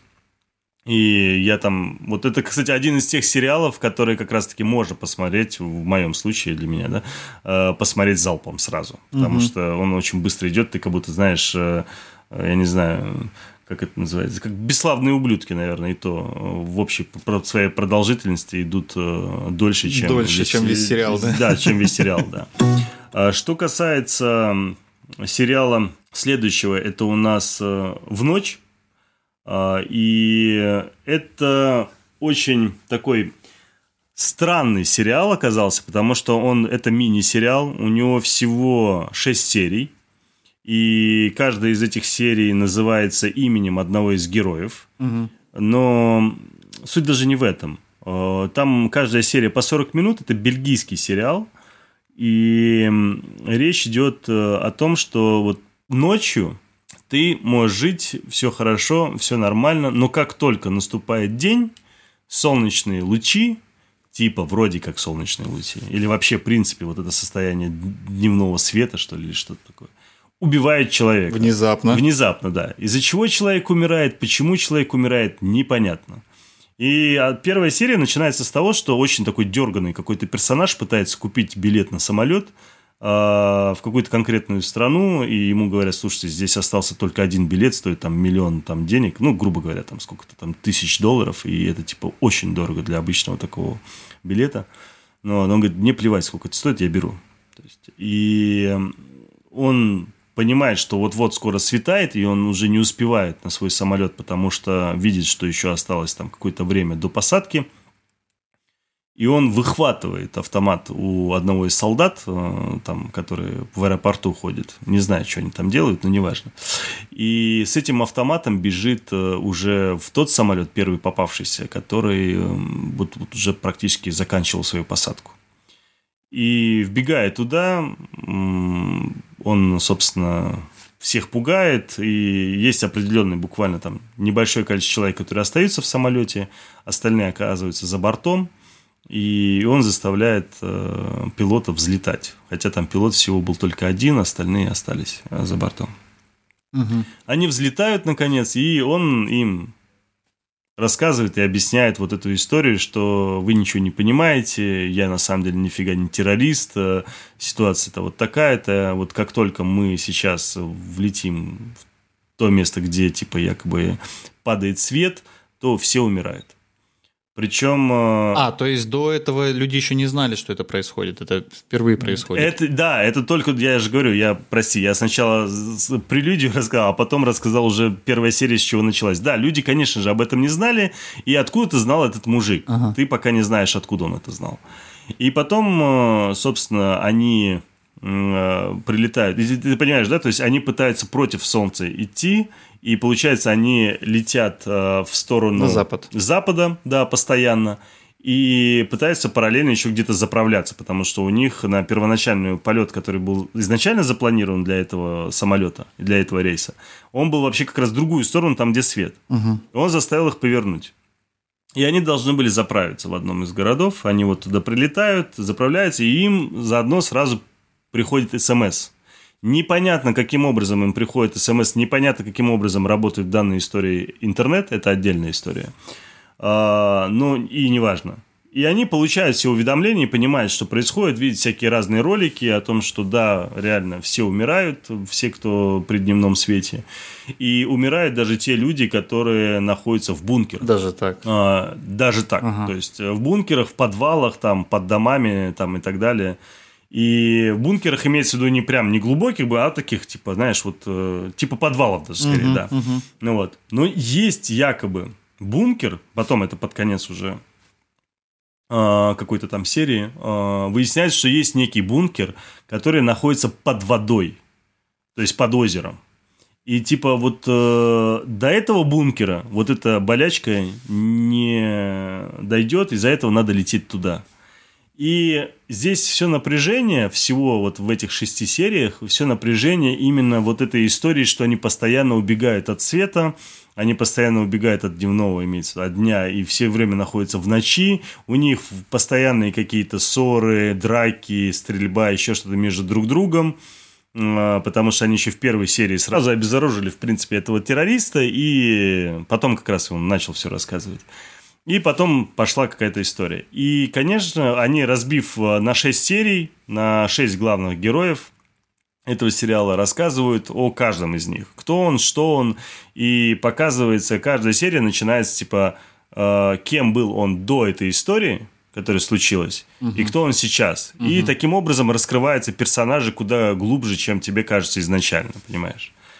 И, конечно же, интригующее, скажем так, начало, интригующий сюжет. Думаешь, чем же это все может закончиться. И концовка оказалась э, очень, как бы тебе сказать, предсказуемой, что ли. Ну, то есть, это, это, это первое, что приходило тебе в голову. И это, к сожалению, и случилось. И это и показали. Из-за По описанию это все очень сильно напоминает... Э, был такой фильм где-то в середине 90-х, по-моему, двухсерийный. «Лангольеры» назывался. По, да, да, да, да. Вообще, в принципе, да, да, совершенно верно. Там есть очень много всяких разных моментов, которые прям, знаешь, можно сказать, что а вот это показывали в таком-то фильме, из-за этого это нормально. Просто в Лангольерах там тоже все, все дело в том, что на самолете какое-то количество людей пытается убежать э, да, от неизвестного, да. тоже приземляясь где-то. Я, кстати, не, не совсем понял историю с дозаправками. Если они вылетели из Бельгии, угу. то им э, путь только через Атлантику, а там у них что, Исландия, а они Гренландия? В итоге, в итоге, да, у них э, там, они какой-то там тебе сказать, они у них там целая система была, что они поднялись куда-то вверх, наверх, и в связи с тем, чтобы э, дольше якобы идти, э, то ли наоборот, к экватору, что ли, и таким образом у них было больше времени для того, чтобы убегать от солнца. Короче, там какая-то схема была непонятная. Но вообще интересно, если, если бы дело происходило, э, например, зимой, где-то там с э, декабря. То они спокойно могли на это самое. Они спокойно могли бы улететь в Мурманск да, и, да. и там полгода сидеть. Как минимум. Совершенно При ночи. Да, да, да. Вот. Ну, да, ну, такое видимо, себе. Там лето, да, да. Такое себе. Я не остался прям в восторге, но в целом... Блин, а я захотел посмотреть. Э, я, во-первых, люблю вообще всякую дичь, происходящую на самолетах. А, угу. Вот. И плюс вся история с убегайкой от неизвестно чего. Вот опять же, я э, фильм Лангольеры. Я его, правда, смотрел в далеком детстве. Э, тогда он мне сильно нравился. Сейчас я понимаю мозгом, что, скорее всего, кино очень плохое, но да. Э, я его люблю до сих пор. я, наверное, с удовольствием посмотрел бы этот сериал в ночь. Даже если там дикая дичь, я, я такое люблю. Спасибо. Да, было бы за что, боже твой. Следующий э, сериал, о котором я хочу сказать, это немецкий фильм. Э, у нас его перевели как э, «Перебежчик». Угу. Э, фильм про некого солдата э, Вальтера Проска. И, и как он э, возвращается из отпуска на свой фронт, но выясняется, что а, как же там было? Там он ехал на поезде, в итоге партизаны там под откос спустили этот поезд, и он фактически до своего фронта не доехал.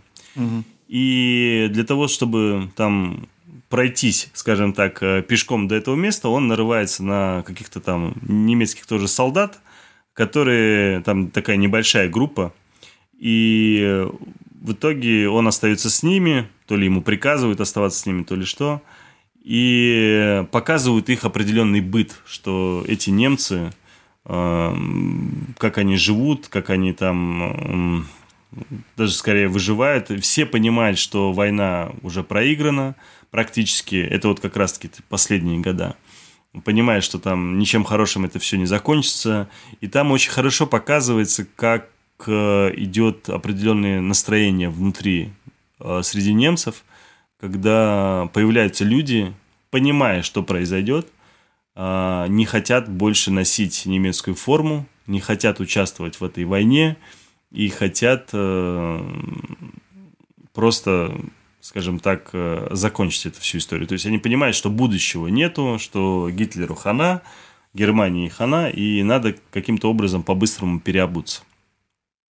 И э, весь этот, э, он, он, знаешь, это мини-мини сериал совсем, там, я не помню, там то ли три, то ли сколько серий, и он прям вот очень четко про переобувку. Вот прям один в один. Вот прям вот, э, вот ощущение, что только для этого сняли, для того, чтобы как пока немцы сами захотели показать, как они переобувались. То есть, подожди, ты имеешь в виду переобувались, это когда они меняли свои приоритеты с национальных на личные? Конечно, конечно, ага. конечно, да. Не физически переобувались там кроссовки на кеды, нет, конечно, да. Речь именно как раз о том, что они, э, скажем так, меняли свою позицию по части там по войне, по отношению к войне, по отношению к врагу. И... Но мне кажется, тогда Уди... здесь э, в названии такой очень жирный спойлер – если сериал да, называется конечно, «Перебежчик». Конечно, конечно, конечно. Но ты не шибко сразу понимаешь э, это название вообще, честно тебе скажу. Я когда смотрел, я вообще не обращал внимания на это название. А потом уже естественно, понял. Угу. И, и это даже не то чтобы спойлер, на самом деле, по сериалу. Это, это ты чувствуешь с самого начала. И он там не один такой, оказывается, их там целых двое.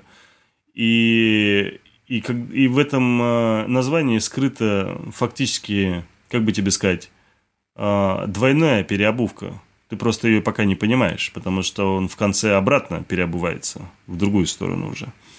Вот. И Короче, я вот честно тебе скажу, я, знаешь, вот бывает сериал, вот посмотришь и очень много чего помнишь. Угу. А вот это один из таких сериалов, который посмотрел и вроде помнишь, а какие-то яркие моменты рассказать не можешь, потому что, ну, ничего такого прям сверх какого-то крутого не было. Мне кажется, я очень скучно рассказываю про этот сериал, потому что он мне сам по себе показался, ну, такой себе, как говорит мой сын, ну, такое. Да, потому что, ну, вроде как интересно с точки зрения там какой-то сюжетной линии, ну, прям абсолютно на разок и очень быстро все забывается. Из-за этого давайте дальше лучше пойдем. Okay. А вот дальше я хочу рассказать о своем, наверное, любимом сериале, если бы не последняя серия, конечно, а, любимом сериале за экшен-сериале за последние несколько лет. Потому что ничего подобного я уверен, что вы из последних лет не видели. С точки зрения динамики, с точки зрения красочности, то, как это снято. Речь идет о сериале «Банды Лондона». Угу. И в чем же фишка этих, этого сериала «Банды Лондона»? Дело вовсе не в сюжете, а, потому что он, ну, не то чтобы закрученный, но он такой средненький, скажем так. Тут все дело в том, кто снимал этот э, фильм, этот сериал. И кто же? А, Гаррет Эванс, есть такой чувак, режиссер, который снял «Рейд». Так. И «Рейд 2». И, э, конечно же, если... Ты смотрел же «Рейд» «Рейд 2», да? А, у меня есть убеждение, что «Рейд» снимал какой-то индонезийский чувак в Индонезии. Вот у всех такое убеждение, но нет. Да? Да. Вот, это уникальный чувак, и э, там пацану буквально 40 лет, и он э, за свои 40 лет снял, по крайней мере, три точно прекрасных экшн-фильма. Это «Рейд 1», «Рейд 2» и сейчас сериал «Банды Лондона». И вот все, что можно было внести из красочного экшена в сериал, он внес. И это, наверное, самое главное преимущество во всем этом сериале, потому что я вот это помнишь, мы сегодня обсуждали там целиком смотреть или не целиком. Угу. Мне безумно было интересно, чем продолжится там вторая или третья или четвертая серия. Но я э, смотрел этот фильм в итоге, ну, чтобы не соврать, наверное, в четыре захода. Я посмотрел там три фильма, два фильма, точнее, три эпизода, два эпизода, три эпизода, три эпизода, вот как-то так. Угу. И пятая серия, я хочу на ней остановиться отдельно, потому что пятая серия это просто это это такой космос. Это ты, я тебе честно тебе скажу, ты можешь не смотреть этот сериал, если он тебе там не интересен там с первой серии, можешь наплевать, забить на него. Включи отдельно пятую серию и посмотри ее. У меня, я тебе уверяю, у тебя будет ощущение, что ты посмотрел просто очень крутой экшен-фильм, который просто идет не час-полтора, да, там, а идет 40 минут. И он сам по себе, эта серия устроена таким образом, что тебе можно не смотреть спокойно предыдущие серии и следующие серии. Потому что он, ну там, конечно, будут у тебя возникать там пару-тройку вопросов, но в целом ты можешь просто посмотреть его как отдельный фильм. Mm, ничего себе. И он просто, он прекрасен просто прекрасен. Там момент э, взрыва бомбы, я вот правда не помню, когда последний раз я видел такое. Потому что, ну, обычно как показывают? Там бомбу сбрасывают или там гранату бросают э, в сторону кого-то, да, и там такой монтаж, типа, и просто взрыв. Угу. А тут показывается, как падает бомба. Ну, представь, то есть, допустим, там 2-3 человека – рядом с ними падает бомба. Все это в замедленной съемке. Угу. Показывается, как взрывается бомба. И физически показывается, как разносятся эти люди на ошметки. Ай, красота. Понимаешь? Угу. И это просто, ну, блин, я не знаю, это, это круто сделано, это качественно сделано, и просто, ну, превосходно. Я все, кому я советовал этот сериал, всем безумно понравился, всем, при том, что я не могу сказать, что всем, кому я советовал, любят экшн-фильмы. Угу. Но всем очень понравилось.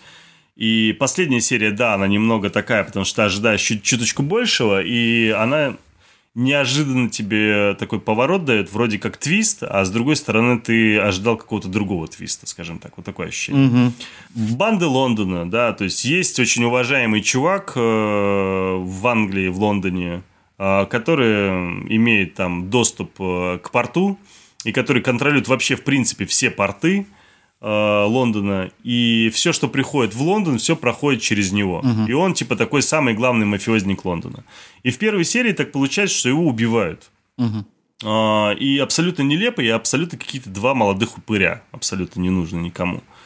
И тут, э, собственно, возникает э, вопрос у его семьи, которая очень такая мягко сказать, жесткая. И это сейчас я мягко сказал. Ну, вот, и они пытаются найти, естественно, убийцу. Они вызывают абсолютно всех, кто хоть каким-то образом сотрудничает с его отцом. И вызывает сын, которому по наследству, получается, досталась вся эта власть. Он вызывает их всех и говорит, что через спорт ничего не зайдет и не выйдет вообще. До тех пор, пока никто из вас не признается, кто его убил. Хм. И вокруг вот этой истории идет замутка и ты, понимая, пытаешься понять, кто же убил этого Фина главного. Ну, его зовут Фин. Угу. Кто же его убил? И вокруг этой истории разворачиваются э, всякие таким, такие и детективные темы, там еще что-то. И параллельно показывают какого-то там парня-негра, который э, по дракам ну, ничуть не отстает от Джона Уика, который может спокойно с ним, наверное, драться наравне потому что то, как он дерется, это прям очень круто, эффектно и очень красочно. И он, собственно, становится одним из э, охранников э, этого сына, потому что его тоже собираются там убить.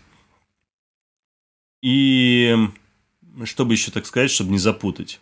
И он еще оказывается ментом, короче, под, под прикрытием. Хм. Это, кстати, не спойлер, потому что это практически сразу понятно. Ну да, я как раз хотел сказать, что э, вообще по описанию ничего не хочу в твою сторону сказать. Все это жутко скучно звучит. Э, это, это потому что я так рассказываю, я не умею вообще рассказывать. Но зная, если уж это режиссер рейда, то, наверное, стоит ожидать какого-то визуального пиршества и безумия боевикового. Я просто еще с самого начала хотел у тебя спросить, ты видел сериал «Банши»? Да, конечно.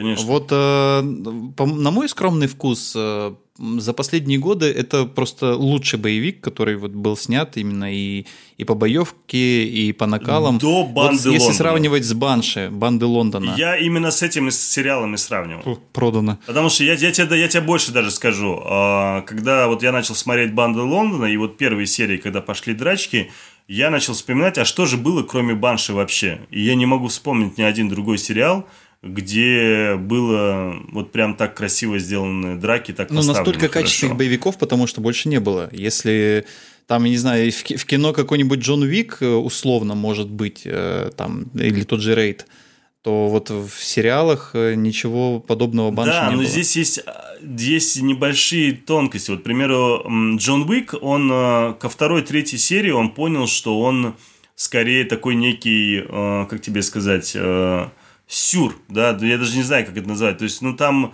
все гипер э, нереалистично. Ну, да. Абсолютно угу. все, да. И Банши, он, может быть, не пытался показаться гипер нереалистичным, но он был гипер тупой. По многим ну, параметрам. правда, да. Он прям был, да, он был жутко тупой, но при этом ты сериал смотрел, потому что он, ну там боевки были прописаны просто великолепно. Да. Даже бои женщин, они просто, ну, космические. Да. Э, и, и не важно, что там люди от таких одного удара могли там умереть прямо на месте. Там люди просто получали эти удары каждый божий день и все равно при этом жили себе в здравии очень хорошо. А банда Лондона, он отличается как раз-таки тем, то, что там куда круче некоторые бои поставлены – Плюс ко всему прочему, у тебя ты отдельное удовольствие получаешь от э, операторской съемки всего происходящего. Особенно в пятой серии, повторюсь. Ну вот, э, и еще ко всему этому ты видишь и ощущаешь это реалистичность некую, понимаешь? У тебя нету... Да, там есть пару моментов, когда кажется, ну, прям вообще, ну, здесь глупость была, тут уже дав давно бы его прибили. Потому что слишком много народу, и все подходят по очереди. И, и тут тоже такое есть, да. Но в целом есть немало моментов, когда прям ощущение такой реалистичности и вот э, такой хорошего такого экшен-хардкора такого. Из-за этого это единственное, с чем можно сравнивать. Ты прав, это с Банши, но банды Лондона в этом плане лучше по части...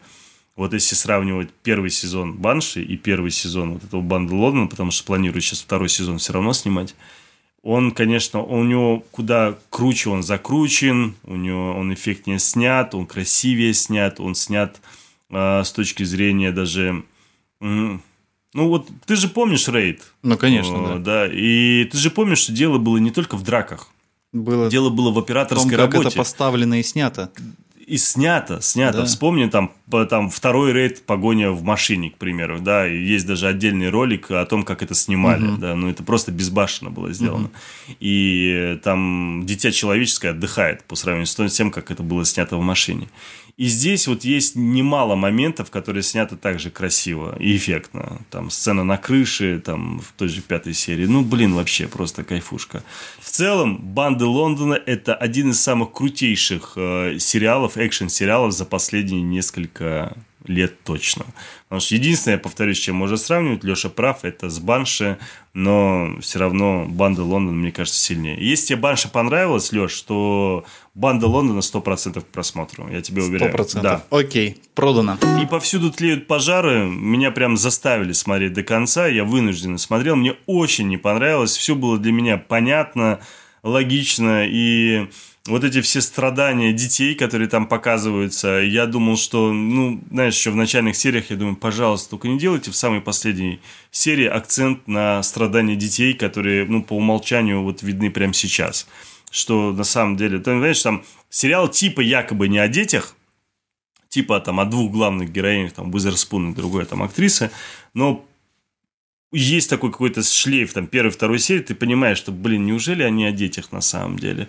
И вот последняя серия прямо... И знаешь, я вот про себя так, ну, смотрю этот э, фильм и про себя думаю, боже, ну, мне кажется, это сериал, знаешь, э, для тех людей, кто для тех детей скорее, знаешь, которые, да, вот это о нас, или такие взрослые, знаешь, ой, бедные наши дети, мы же вообще на них внимания не обращаем, им так тяжело, им так тяжело выбрать, с кем спать, им так тяжело выбрать, какой интернет-кино смотреть, какой интернет куда заходить, на какой... То есть, понимаешь, ну, такие банальности.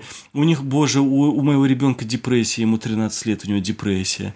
Понимаешь, и я понимаю, что правда может быть, но с другой стороны, знаешь, я начинаю вспоминать себя и думаю, боже, Ребят, вы не знаете, какие проблемы бывают в детстве. Если для вас вот эта проблема, и там, понимаешь, это такие еще бесячие проблемы, ты сидишь и думаешь, пожалуйста, прекратите, ну, что за истерика на ровном месте, что за глупость, хочется встать и стукнуть, как родитель, понимаешь, этому ребенку, который себя так ведет.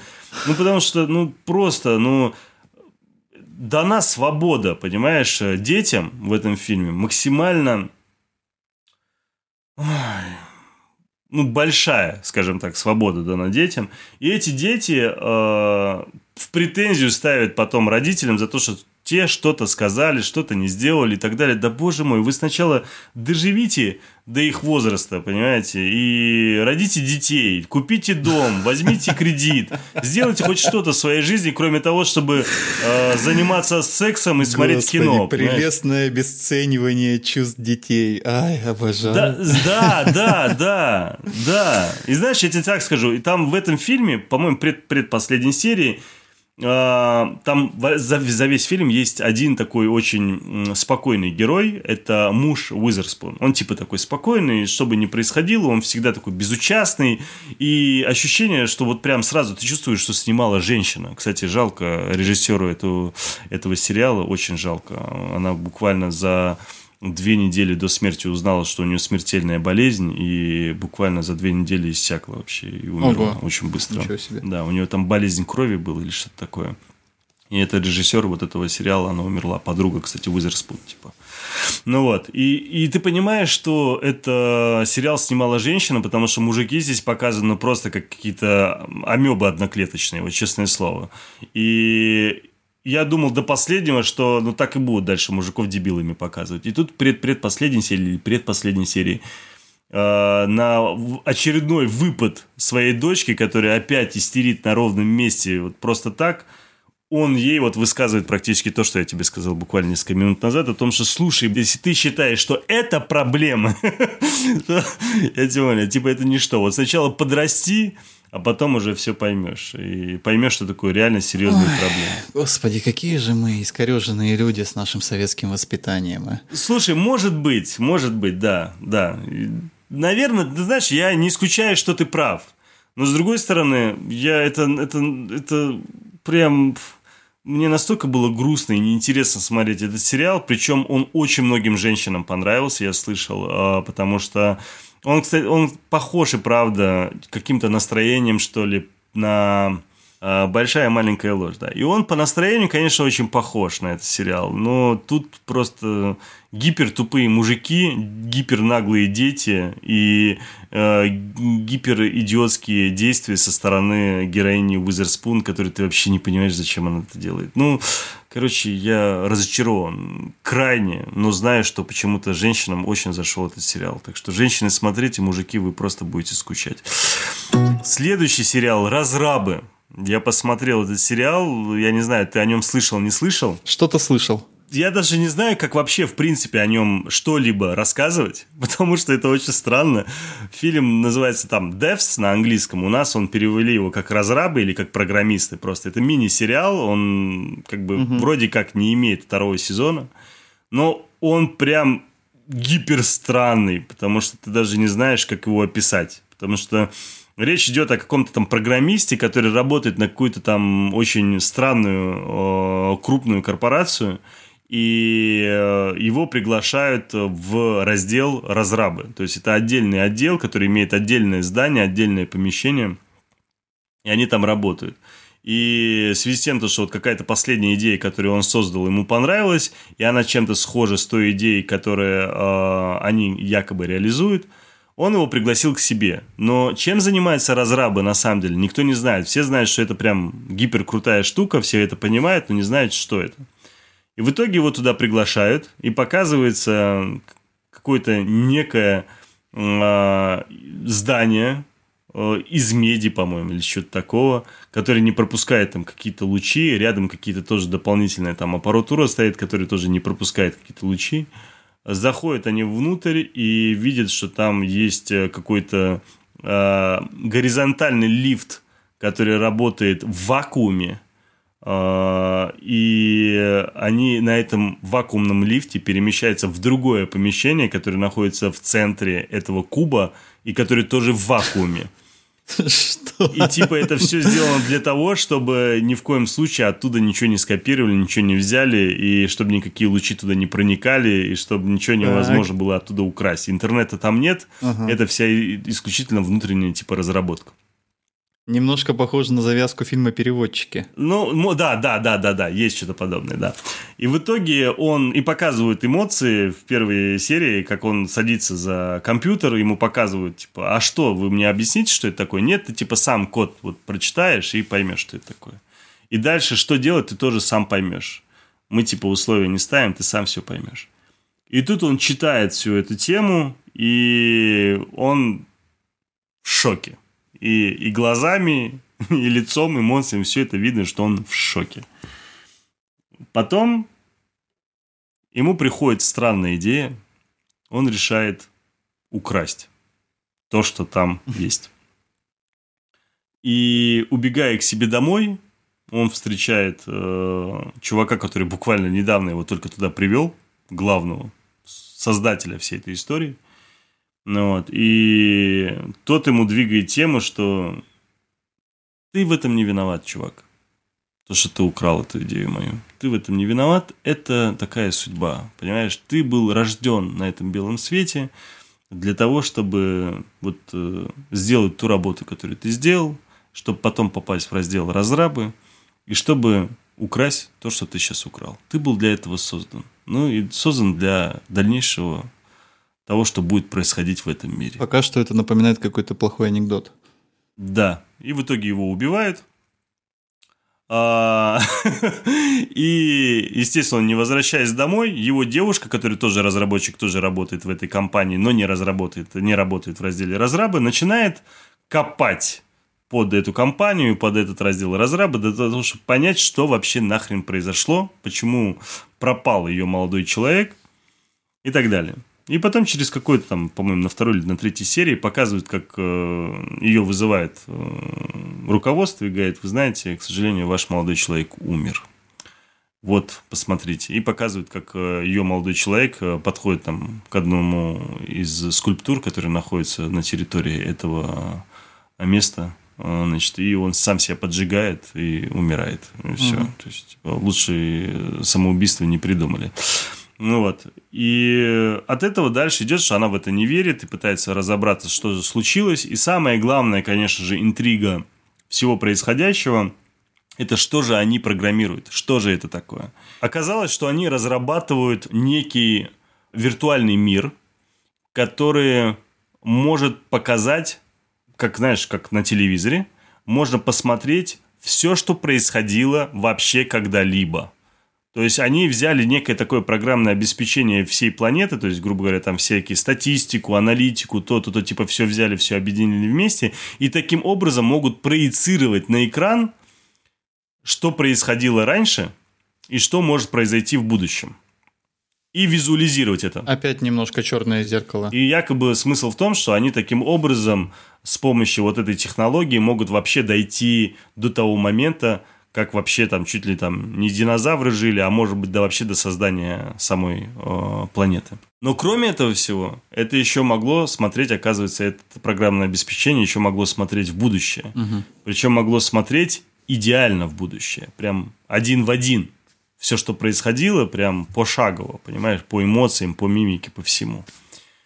И вот вся суть в том, что, блин, будет ли ровно так, как э, показывает это программное обеспечение, или же что-то изменится. Короче, он такой запутанный. Вот э, представь, если я «Банды Лондона», который сериал мне понравился, я тебе так скучно рассказал. Как я тебе «Разраба» могу нормально рассказать? Нет, там это вообще непонятно. Это, знаешь, один из тех сериалов, который ты встретил своего друга и говоришь, не смотри. При том, что он тебе мог понравиться, но ты единственное, что ты о нем можешь сказать, нет, не смотри. Ты когда смотришь на друзей, у тебя есть друзья с умным видом, а есть друзья не с умным видом. И вот когда ты смотришь на друзей не с умным видом, говоришь, не, чувак, ты не смотри. А вот ты, ты, кстати, можешь посмотреть, ты, может, что-нибудь поймешь. Вот это типа такого. Защищает Джейкоба, сериал от Apple, э, который рассказывает про... Ты не в курсе про этот сериал? Не слышал Нет, него? не слышал. Слушай, он достаточно интересный и с точки зрения такого вот как, как ты назвал вот этот момент, когда ты каждую серию ходишь дальше смотреть, э, что же будет, типа... Э, ну, запойный просмотр, биндж-вотчинг. Да, да, да, биндж-вотчинг, да. И у тебя есть такое желание, потому что каждая серия прям заставляет смотреть, точнее, ожидать следующую серию. Угу. «Защищает Джейкоба» — это сериал рассказывает о неком подростке, о таком с виду вроде адекватном и нормальном, и у него есть отец и мать. И внешне это прям счастливая американская семья. Мать работает там в детском саду или в каком-то там э, учреждении, где в основном все дети. Э, отец у него там прокурор э, в судебной системе работает а сын, собственно, обычный школьник. И тут в какой-то момент э, случается убийство и умирает какой-то там подросток, и э, отец этого, собственно, ребенка, естественно, понятное дело, идет э, расследовать э, убийство этого подростка, начинает э, расследовать и понимает, что что-то вокруг этого пацана, которого убило, все очень все странное. Тут начинают приходить какие-то онлайн-сообщения, приходить какие-то там, точнее в социальных сетях начали как-то что-то писать, что якобы это мог сделать Джейкоб, сын этого прокурора, получается. А прокурора играет э, Крис Эванс. И, кстати, играет очень убедительно, угу. очень круто. А жену Криса Эванса, точнее, да, прокурора, играет актриса, которая буквально недавно играла в «Джентльменах» жену главного героя. Очень крутую. Собственно, выясняется впоследствии, что пока занимается прокурор всей этой историей, выясняется, что э, падает подозрение на его сына. И что он вообще в дальнейшем не может заниматься расследованием данного дела, потому что он должен вообще уже заниматься защитой своего сына и находить адвоката, потому что пока что все против него. И, ну, по крайней мере, его начали обвинять реально там некоторые ученики. И тут э, просто в какой-то момент за ним приходят и его забирают, потому что выясняется, что у него находит отпечаток пальца на куртке этого погибшего пацана. И этот отпечаток пальца принадлежит этому Джейкобу. Угу. И, естественно, там все, что у него дома, компьютер, вот это все, сразу все забирается, начинают там Видите, а тут буквально за несколько дней еще выяснилось, что у этого Джейкоба якобы есть нож. Он с этим ножом приходил в школу. Основная фишка как раз-таки этого убийства в том, что его зарезали, этого пацана. Ножом пырнули.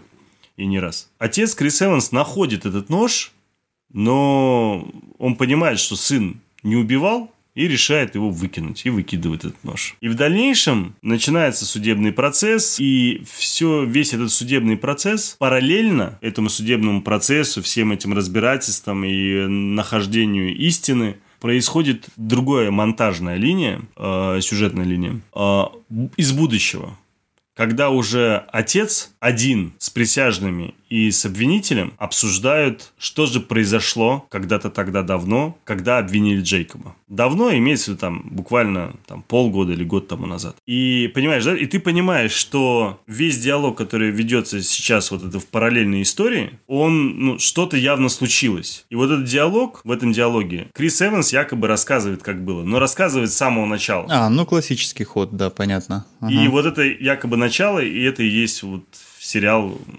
по эпизодам. И ты не понимаешь, блин, а что же случилось? Да, почему он это рассказывает? Что же, к чему? Ну, что в конце, в последней серии, что произошло? Джейкоб оказался виновный? Или Джейкоб невиновный? Но кто-то оказался другой виновный, близкий человек. Может, что случилось? Что произошло? И у тебя вот терзают сомнения, что же произошло. И посмотрев последнюю серию, ты понимаешь, что, конечно, тебя одурачили. Потому что все, что ты ожидал, все не оправдалось. Тебе ничего из того, что ты ожидал, не показали, но при этом еще более круто и интересно э, это закрутили. Так что Джейкоб, э, «Защищать Джейкоба» – это один из тех сериалов, которые обязательно надо посмотреть. По твоему описанию, мне это дело немного напомнило сериал «13 причин почему». Есть что-то общее? Очень, да, да, да, да, есть что-то общее, но он, э, он глубже в другом направлении, потому что, я тебе так скажу, я такой небольшой спойлер скажу. Отец считает, что он невиновен. Угу. А мать начинает с середины сериала сомневаться в своем ребенке. Mm. И последняя серия – это как раз-таки кульминация сомнений матери, действий отца, действий сына и всего происходящего на судебном процессе как итог. Э, я, опять же, я не хочу спойлерить. Это один из тех сериалов, который, к сожалению, если я про спойлер, он будет вообще не интересен. И давай я Stargirl, это как позор свой оставлю. Третий сезон «Убивая Еву» просто хороший сериал и смотрю с большим удовольствием, потому что прекрасные костюмы, прекрасно снято и прекрасные актеры. Третий сезон «Мир Дикого Запада» вообще даже обсуждать не хочу. Я его просто для галочки себе поставил, потому что, ну, я считаю, что это худший сезон, естественно. Первый, я второй. после второго, половины второго, я, по-моему, второй даже не стал досматривать, э, даже не собирался третий смотреть. Слушай, ну, второй еще более-менее, ну, третий прям совсем плохо. Потому что второй просто раз, э, раскручивается под самый конец неплохо а третий прям настолько плох, что ну, невыносим. Причем невыносим даже прям с первой серии третьего сезона. И я все же хочу сказать о сериале «Дрянь», который вышел, первый сезон вышел в 2016 году. Да, и мне его советовали давно и говорили о нем, что типа Тельман обязательно посмотрите. Я не понимал, что там мне может понравиться. Сюжет какой-то странный по... И я, что самое интересное, даже трейлер не смотрел. Вот в этом, наверное, моя вина. Потому что по трейлеру мне сразу было все понятно. И я просто был в диком восторге от этого сериала. Это, наверное, на, знаешь, это э, самое яркое впечатление пока что этого года из сериалов. Ого. Даже банды Лондона у меня переплюнулись э, этим сериалом, потому что я не ожидал, что так круто, так интересно, с юмором, смешно можно подать смерть близкого тебе человека. Внезапно. Да. И это вообще это сериал, это не комедия. Это очень жесткая местами драма. Но позиционируется она как комедия. Она стебовая во многих вещах там, и так далее. Но глубину боли всего происходящего в, в, в глубине у этой девушки, э, главной героини, всю ее боль ты начинаешь чувствовать и понимать только, по-моему, с третьей серии, что ли. Вот до этого не факт, что тебе даже сериал зайдет, ты даже его, может быть, не поймешь. Хотя, честно говоря, нет, вторая серия просто меня в самом начале взорвала. Я тебе даже больше скажу, если хочешь посмотреть сериал и понять, эм, и понять, что это такое, что это за сериал и вообще насколько он может быть тебе интересным, это, кстати, я обращаюсь всем нашим слушателям. Угу. Если вы хотите понять, что такое дрянь, Просто посмотрите начало второй серии первого сезона. Начало. Оно буквально идет, я не знаю, ну, минуты две, наверное, может быть, полторы. Я, я взорвался. Я просто взорвался. Я сижу, смотрю, ну, первая серия такая неплохая, да. И, втор, и вторая серия начинается вот с этого. И, блин, мне так прорвало на смех вообще. Просто при том, что я не люблю комедии смотреть. Для меня это очень тяжелая история. Я не люблю российские комедии, французские комедии. Я их смотрю очень редко. А, и это один из тех жанров, который мне не интересен, и мне кажется, он глуп. Но здесь мне реально просто вскрыло. Ну, я заинтригован, когда ты говоришь, что лучший сериал, который ты видел в этом году, да, и который да. даже затмевает банды Лондона, который тут, тут Да. расхваливал, то тут как бы двух мнений быть не может, надо смотреть. У него один плюс у этого сериала, который как раз-таки придает э, первому сезону э, сначала изюминку, а второму сезону он придает значение. Мгм. И это уни- уникальность в том плане, что когда ты смотришь первый сезон, да, и чаще всего он же оказывается один из лучших, да, когда ты смотришь сериал, чаще всего он идет по накатанной худшую сторону, если это там не Breaking Bad, к примеру, да, то здесь э, удивительным образом второй сезон оказался с точки зрения раскрытия всей боли, всех проблем, всех вот этих тонкостей, которые были задеты в первом сезоне, он оказался даже круче, чем первый сезон. И, и там смысл в чем? Расскажу. Главная фишка. Главная фишка сериала, что главная героиня пробивает четвертую стену. Мгм. То есть она общается со зрителями. И с самого начала, прям первая серия начинается с того, то, что она там стоит около двери, собирается открыть э, дверь молодому человеку, который к ней приходит в час ночи или в два часа ночи собирается к ней прийти. Она поворачивается к зрителям, ко мне, то есть, грубо говоря, в данном момент, я смотрел, да, и говорит о том, что... Ой, и начинает рассказывать, что вот она как бы как она сейчас себя ведет, что вот ей молодой человек позвонил, и что ты типа такая вся, а, типа сделала вид, что ты спала, а он сказал, что он сейчас к тебе приедет, а ты делаешь вид, что ты там якобы только а, пришла домой, э, быстренько э, проснулась, пошла почистила зубы, везде-везде, где возможно, побрила себя, подготовилась к его приходу, а сама на самом деле ведешь себя так. Ну, короче, я не знаю, как я сейчас дословно не помню это начало. Но суть не в этом. Суть в том, что вот это пробивание четвертой стены, оно здесь э, в первом сезоне, оно сделано очень уникально и очень интересно. А, а второй сезон эту же фишку подает совершенно с другой стороны. И это очень круто. Я не могу рассказать, потому что это... Я даже не могу сейчас представить то, что ты сказал. Ну, ты же понимаешь, что такое четвертая стена, пролом четвертой стены. Конечно, ты это да. знаешь, что это такое, да? Да, но как ее можно с другой стороны вот, подать? в этом весь прикол. Ты представляешь, то есть, э, когда ты обычную историю которые все... Ну вот представь, ну блин, придется спойлернуть, все равно спойлерну, короче, ладно. Да ладно, не надо, не надо, без спойлеров. Уже как бы и так понятно, что стоит это, по, по крайней мере, заценить. Не, не, это обязательно. Я тебе честно тебе скажу, э, я не ожидал. И причем для тех, знаешь, вот у меня знакомые есть, которые... Да ладно, он же какой-то вообще мерзкий, он про какую-то проститутку. Я говорю, да блин, да фильм вообще не о том. Да, у девушки там беспорядочные связи. Да, она себя ведет как дрянь. Да, она ведет себя в некоторых моментах как сука. Но, блин, фильм-то не о том. У него глубина просто, блин, такая, что ты сидишь и копаешься, копаешься каждую серию. А первая серия второго сезона, она еще больше открывает э, тебе понимание всего того, что ты просмотрел в первом сезоне.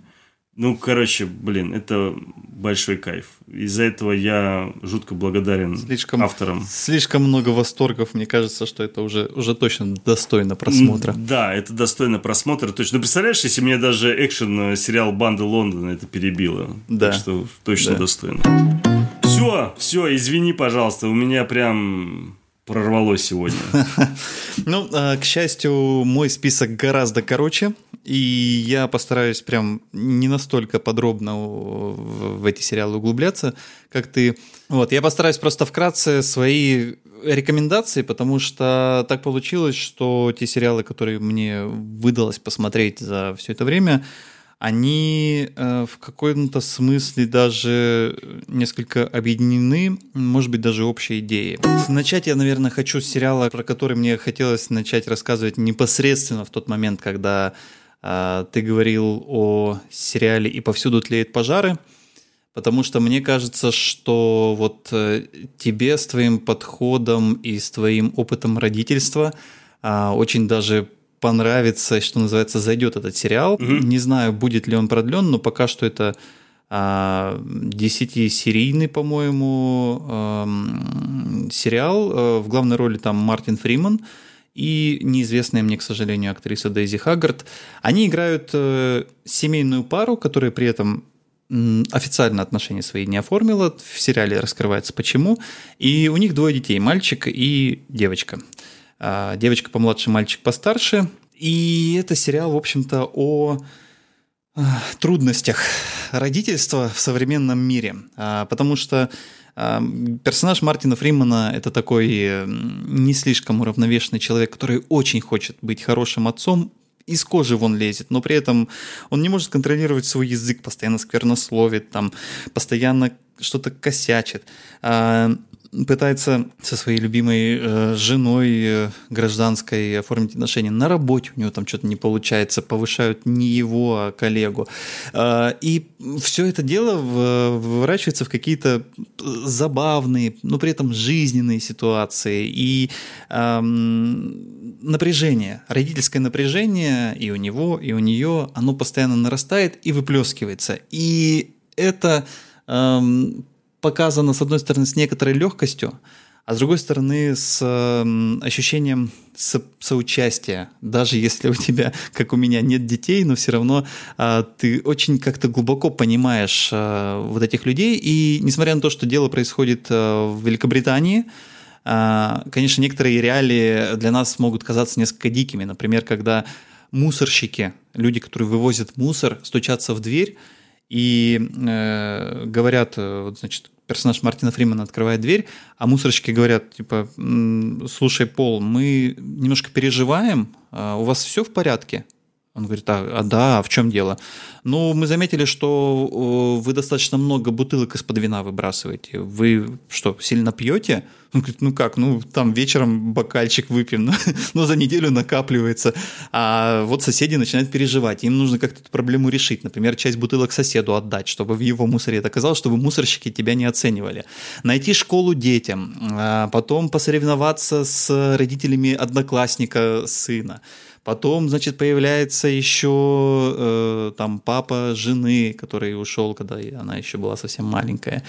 И так далее, и так далее, и так далее, и так далее. Там вплоть до каких-то, ну, очень напряженных вещей. Действительно, жизненно определяющих, которые рвут сердце и слезы на самом деле, потому что там есть моменты, связанные с балансированием на грани жизни и смерти ребенка. И и вот, вот, вот каждая серия, а там серии очень короткие, я прям не могу вспомнить точно, но мне кажется, даже там меньше получаса 20-минутные серии. И ты смотришь, и какое-то очень жизненно это все происходит, несмотря на то, что это все в Великобритании. Очень рекомендую посмотреть э, фильм «Родители года». Мне кажется, что а, не хватает такого честного взгляда на родительство и в кино уж, тем более в сериалах.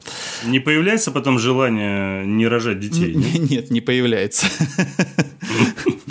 Но тебе это уже не грозит. Ну да. А вот э, другие э, сериалы, которые я смотрел, они, может быть, не настолько э, легкие в просмотре, но при этом поднимают какие-то очень важные социальные темы. Э, я хочу обратить особенное внимание на сериал, который называется «Неортодоксальное». Это мини-сериал Netflix, э, там буквально 4 эпизода, то есть это 4 фильма. И это сериал о девушке, которая живет в Нью-Йорке изначально, в семье ультраортодоксальных евреев. И это на самом деле э, внешне очень страшное сообщество, которое э, соблюдает свои э, религиозные ритуалы с маниакальной упертостью. С, то есть они настолько далеки от современного мира, у них даже смартфонов нет – потому что запрещено, запрещает их э, священная книга. И там нет свободы выбора у женщины, например, эм, за кого выходить замуж. И там есть только э, один путь, тебе назначают жениха, и ты буквально через 9 месяцев уже должна родить.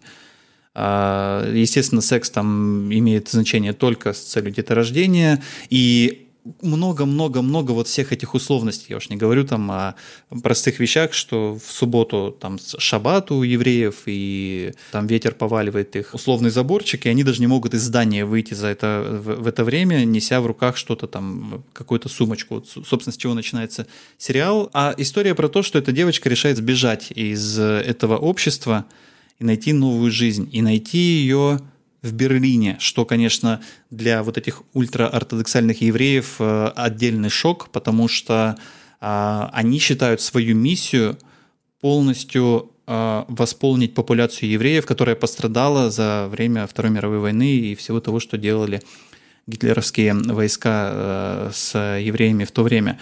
То есть там прям звучит такая фраза «мы должны восполнить все эти потери». А у нее планы на жизнь совершенно другие. Она вообще-то хочет э, жить, она хочет э, сама решать, э, как она будет жить и чем она будет заниматься. Естественно, за ней отправляют погоню, за ней отправляют там а ее мужа несчастного и там еще одного человека, который гораздо более свободных нравов, но все равно в этом сообществе состоит. И это история действительно о том, что каждый человек э, заслуживает того, чтобы жить так, как хочет, и заниматься тем, что хочет, вопреки тем культурным условиям, в, которым, в которых э, он родился, потому что человек не выбирает, э, в какой культуре рождаться, но зато человек обладает свободой выбора как строить свою жизнь. Устраивает его эта культура или не устраивает. Ну, это мини-сериал, там 4 э, серии по часу где-то примерно каждая, э, но при этом настолько плотная, настолько интересная вся эта история, что захватывает, конечно. И конец э, сериала, там, ну, с одной стороны, можно было бы сказать, что это такой огромный клиффхенгер, но с другой стороны, э, совершенно понятно становится, что вот этот открытый финал — это огромная открытая жизнь, которая теперь открывается перед этой девушкой, и там есть очень красивые моменты.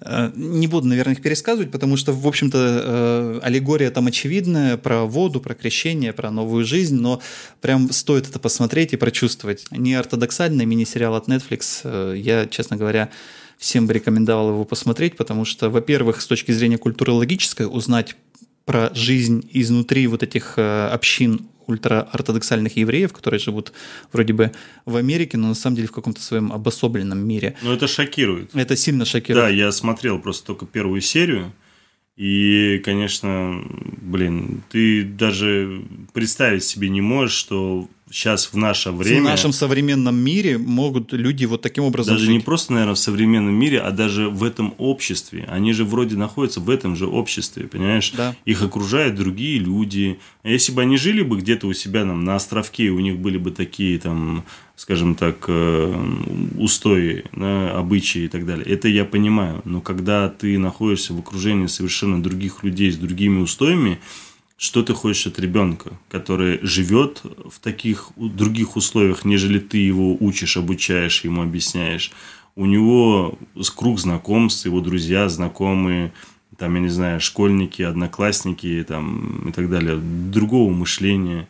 А люди, которые там, у тебя там, допустим, все равно ты за окном видишь другой мир, в интернете, телевидение там, и так далее. Это другой мир, нежели то, что ты пытаешься донести до ребенка своего. И это очень странно, потому что если ты все-таки настолько ортодоксальный, тогда ты должен вообще избавиться от всего, чего возможно. Если ты избавился от смартфонов, тогда избавься от телевизора, избавься от всего вообще и запрись где-нибудь у себя, там, я не знаю, на островке и собирайтесь там, живите там тогда. Но ну. еще что очень важно, э, в этом сериале нет осуждающей интонации в отношении образа жизни, которые ведут э, эти люди. То есть это, э, это не осуждается. Ну, я понимаю, ну, конечно, они, ну, еще бы они осуждали. Ты представляешь, какое у евреев лобби? Там, э, от, от этих товарищей, от создателей бы ничего потом бы не осталось, если бы что-то осуждали. Вот, я к тому, что э, смысл-то в том, что э, этот образ жизни, если он принимается добровольно и по своему выбору, он не осуждается. Но э, вот э, священное право человека на решение. Да, но у девочки а, другая судьба совершенно. Судьбы. Да, да. Ну и ход с Германией, я считаю, что это крутой ход. Ну кажется. да, конечно. Потому что он, он, он имеет несколько подоплек под собой, да, не только просто, что это там Германия, да, а то, что это же одна из э, развратных, грубо говоря, стран Европы. Ну, здесь я очень грубо говоря, Там еще э, важно понимать, что э, Германия для евреев это исторически место, где они жили. То есть даже э, с точки зрения языка им гораздо проще там ассимилироваться, потому что идиш это э, ну, фактически немножечко измененный немецкий язык. То есть это очень близко родственный к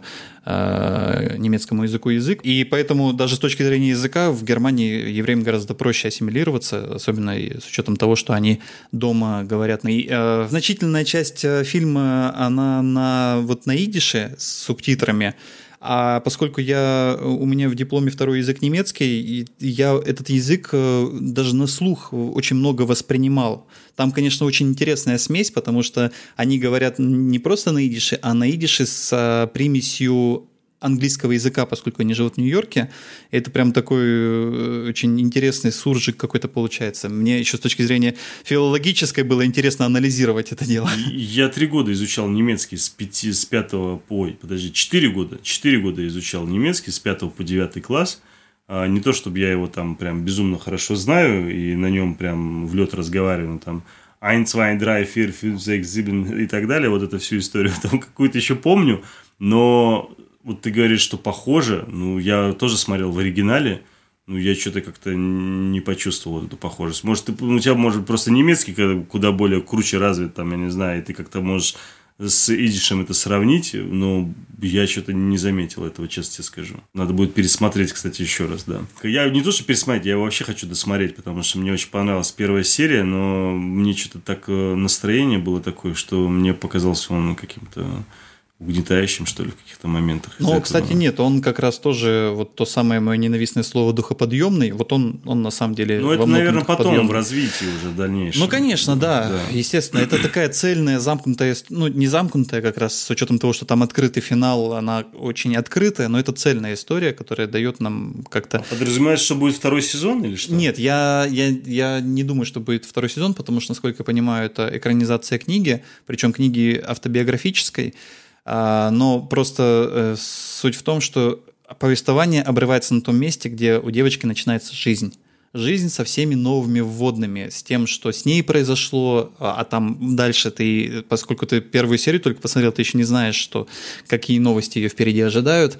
И, ну и повествование в сериале же тоже очень интересно идет, оно постоянно с флешбеками с какими-то, uh-huh, uh-huh. и, ну это действительно просто очень здорово и очень интересно смотреть. Э, и с, с точки зрения обычного зрелищного кино, и с точки зрения культурологической, и с точки зрения размышления о Э, свободе воли человека в современном Продано. мире. Да. Буду смотреть. Тут же я, наверное, немножечко вот в струю, но очень кратко, потому что это сериал далеко не новый, и его очень многие смотрели.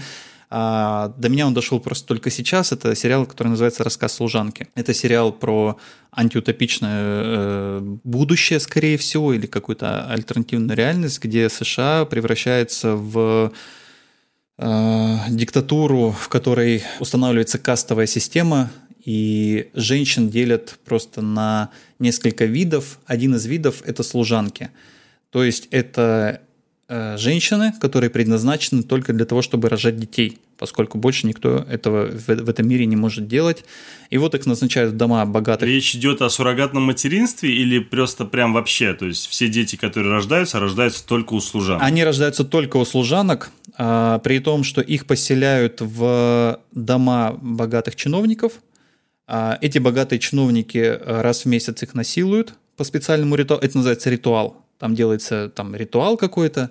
При этом присутствует жена этого чиновника, которая изображает, что она как бы, ну, что служанка это просто посредник, вот такая матка, угу. которая находится вне нее.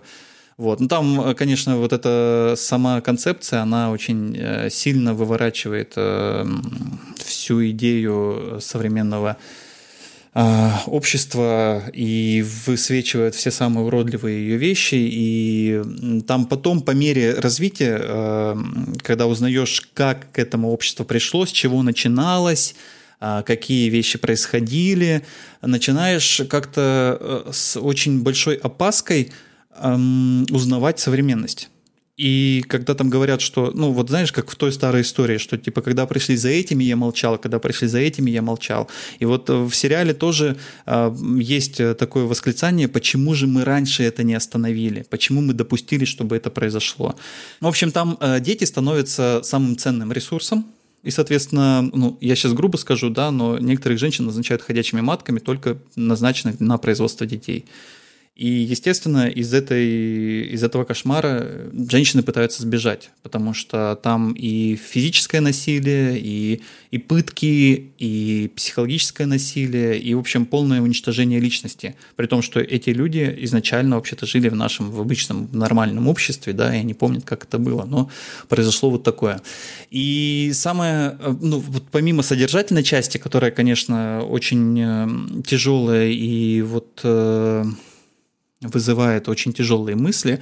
Я хочу еще отметить, что вот первые два сезона, к сожалению, э, третий нет, но э, первые два сезона невероятно круто сняты. А, при том, что это вот, э, Тельман, твоя любимая тема киносемиотики и тема просто говорящего кадра. Я иногда аж подскакивал в восторге от того, как кадр, построение кадра – рассказывает сам по себе все то, что происходит в сцене. То есть можно отключить звук, uh-huh. и ты полностью считываешь, что происходит в сцене. Ты полностью считываешь, что, какой персонаж, какие переживает эмоции, а что происходит, какое взаимодействие. Это невероятно говорящие кадры. Я давно не помню такой операторской работы, чтобы это так а, ставилось. Там просто реально э, визуальный язык он э, настолько красноречивый, что иногда, ну, реально, вот просто можно отключить звук и смотреть. К сожалению, на третьем сезоне почему-то это было утеряно, э, причем утеряно очень странным образом. Там в первых двух сезонах есть э, вот для вот этого говорящего язы- э, визуального языка, там есть не совсем обычные ракурсы, э, не совсем обычное построение кадра, но которое очень оправдано с точки зрения э, донесения смысла. А вот в третьем сезоне такие же ракурсы и такие же построения повторяются, но совершенно бездумно. То есть они не несут под собой ничего содержательного, как какой-то карго-культ. Uh-huh. То есть у нас есть стилистика сериала, но те, кто снимали третий сезон, не поняли, в чем она состоит и почему она именно такая. Может, оператор просто поменялся? Вероятно, да. Но я вот реально, я в таком восторге от визуального ряда первых двух сезонов, что даже просто поэтому рекомендую посмотреть. Ну и, конечно, содержательная часть – это очень тяжелая и сложная вещь, э, потому что она вызывает к жизни мысли очень страшные, касающиеся происходящего и в нашем обществе в том числе, происходящего с женщинами в первую очередь. Слушай, я вот рассказы служанки, извини, опять же, перебиваю, я очень много чего слышал, и прям много положительных отзывов, и по поводу операторской работы в том числе. Но мне, знаешь, вот э, каждый раз, когда я вот пытаюсь его посмотреть, каждый раз, когда вот захожу, вот и думаю, вот сейчас нажму я play, ну, я не знаю, то ли меня то ли внешность останавливает, я хотел сказать, постер останавливает, то ли что-то вот а, внешность актрисы, что ли. Но я не, я, я не понимаю, что вот. Просто я, понимаешь, наверное, когда ты выбираешь тот или иной сериал, ты всегда, во-первых, выбираешь под настроение, угу. а во-вторых, ты выбираешь для себя четкое ясное понимание, готов ли ты сейчас загрузиться да, вот в какой-то там сложный новый мир – или не готов. И вот рассказ служанки меня всегда пугает тем, что мне придется вот вас что-то загрузиться, и не факт, что я еще это оценю. Ну да, ну, да, в этот кажется. мир нужно погрузиться, есть, конечно. Это... И вот просто вопрос, э, в чем мой заключался? Вот скажи мне, пожалуйста, если я всегда, знаешь, тот или иной сериал, я всегда сравниваю. Вот, примеры, как ты Бандл Лондона, видишь, ты сразу сказал, Телемон, похоже ли это на Банши? Uh-huh. И вот у меня тот, тот же вопрос по поводу рассказ служанки. Ты можешь ли какой-нибудь крутой сериал вспомнить, который может сказать, Тельман, ты знаешь, вот он чем-то похож на рассказ служанки. Да? Это я понимаю, что речь не о концепции какой-то, а с точки зрения, может, какой-то стилистики, может, э, съемок э, или же Честно говоря, еще. у меня сходу не приходит никаких аналогий, э, потому что... То есть он уникален такой. Во-первых, антиутопий как бы не так уж много именно таких жизненных, а а, да, единственное, что у меня, конечно, есть претензии там к сценарным ходам, потому что там совершенно очевидно вот в последних сериях сезонов, что первого, что второго, что третьего, там очень искусственные костыльные сценарные ходы, которые, видимо, ну, знаешь, выглядят так, что вот снимают люди сериал – Снимают, угу. И снимают последнюю серию. Ну, я условно говорю, да, если бы это происходило линейно, то есть сняли первую, вторую, третью и так далее, да, и снимают последнюю серию. И они такие, надо побыстрее все сделать. Нет, да, нет, нет снимают э, последнюю серию, и на середине э, поступает звонок на съемочную площадку. Ребята, нас продлили на следующий сезон. И они такие садятся и просто резко переписывают финал с, э, с этой серии, потому угу. что а, там, ну, сильно страдает логика поступков и и их оправданность, но как бы потом они в следующем сезоне это раскручивают. Не могу я аналогии сходу придумать. То есть проблема не в монтаже, да, а скорее вот именно в позиционировании а, концовки. А, про- проблема, проблема в мотивации персонажа. То есть когда ждешь, э, ну, то есть есть предсказуемые действия, да, а есть глупые действия. И, и почему-то угу. происходит э, то, чего ты сразу простить не можешь, Второе, да. Но потом, когда, угу. там, например, ты смотришь следующий сезон, э, ну, становится, Тебе уже начинает объяснять, становится понятнее, да, то есть, ну, это, конечно, искусство сценаристов, да, оно, да, оно да. очень хорошо там э, отточено и очень хорошо показывается, угу. да. А, и, еще вот что касается погружения в мир, тут тоже есть особенный подход. Э, тут вообще не спешат погружать тебя в мир. То есть э, начинается сериал, просто все происходит и только потом какими-то флешбэками... Ты сам догадывайся, и да, там да, сам, ты типа... догадываешься, ты догадываешься, догоняй, что происходит. Догоняй сюжет, короче, Да, да, да, так именно даже. так. А потом где-то какими-то флешбэками там на протяжении сезона, второго сезона, третьего сезона тебе объясняют, как это происходило и как к этому пришло. И от этого еще хуже становится, потому что, ну, в смысле, воспри... Э, ощущение, потому что ты понимаешь, что, блин, а мы ведь на самом деле не так далеко от этого. Угу. И такое вполне может произойти. И это было бы неудивительно. Вот это самое страшное на самом деле. Вот, поэтому э, я понимаю, что я запоздал с этим сериалом. Его, ну, слушай, конечно, я еще больше запоздал, потому что я еще даже не начал смотреть. Ну ладно, я Gravity Falls только вот посмотрел месяц назад, поэтому чего уж там. Но на нем я останавливаться не буду, просто в продолжение рассказа служанки я еще расскажу про сериал, который я еще не досмотрел. Он в процессе. А, он тоже о правах женщин, как-то так получается, но с другого ракурса. Он называется «Миссис Америка». Э, сериал, который вот буквально совсем недавно, насколько я понимаю, вышел. Там в главной роли Кейт Бланшетт превосходная, боже мой. Вот. А рассказывает он про э, историю принятия э, в 70-х годах в США поправки к Конституции о равных правах мужчин и женщин. И с очень интересной точки зрения он рассказывает эту историю, потому что, ну, казалось бы, да, вот, вот как ты ожидаешь, что это будет показано? Что будет э, какая-то борьба женщин за то, что э, дайте нам равные права, мы тоже люди, и пожалуйста, да? Угу. Но нет. Интересно, что этот сериал показывает этот процесс с точки зрения женщин, которые против принятия этой поправки. Хороший ход. То есть они против того, чтобы им давали равные права с мужчинами. Они за то, э, собственно, Кейт Бланшет там э, лидирует в этом деле. Ну, мне кажется, я еще не досмотрел, мне кажется, она потом, конечно, перевернется. А, она за то, что мы вообще как бы, мы дома, мы домохозяйки, нас эта жизнь устраивает, и мы э, хотим, мы зависим от мужчин, нам нравится, что мы зависим от мужчин, мы хотим продолжать зависеть от мужчин.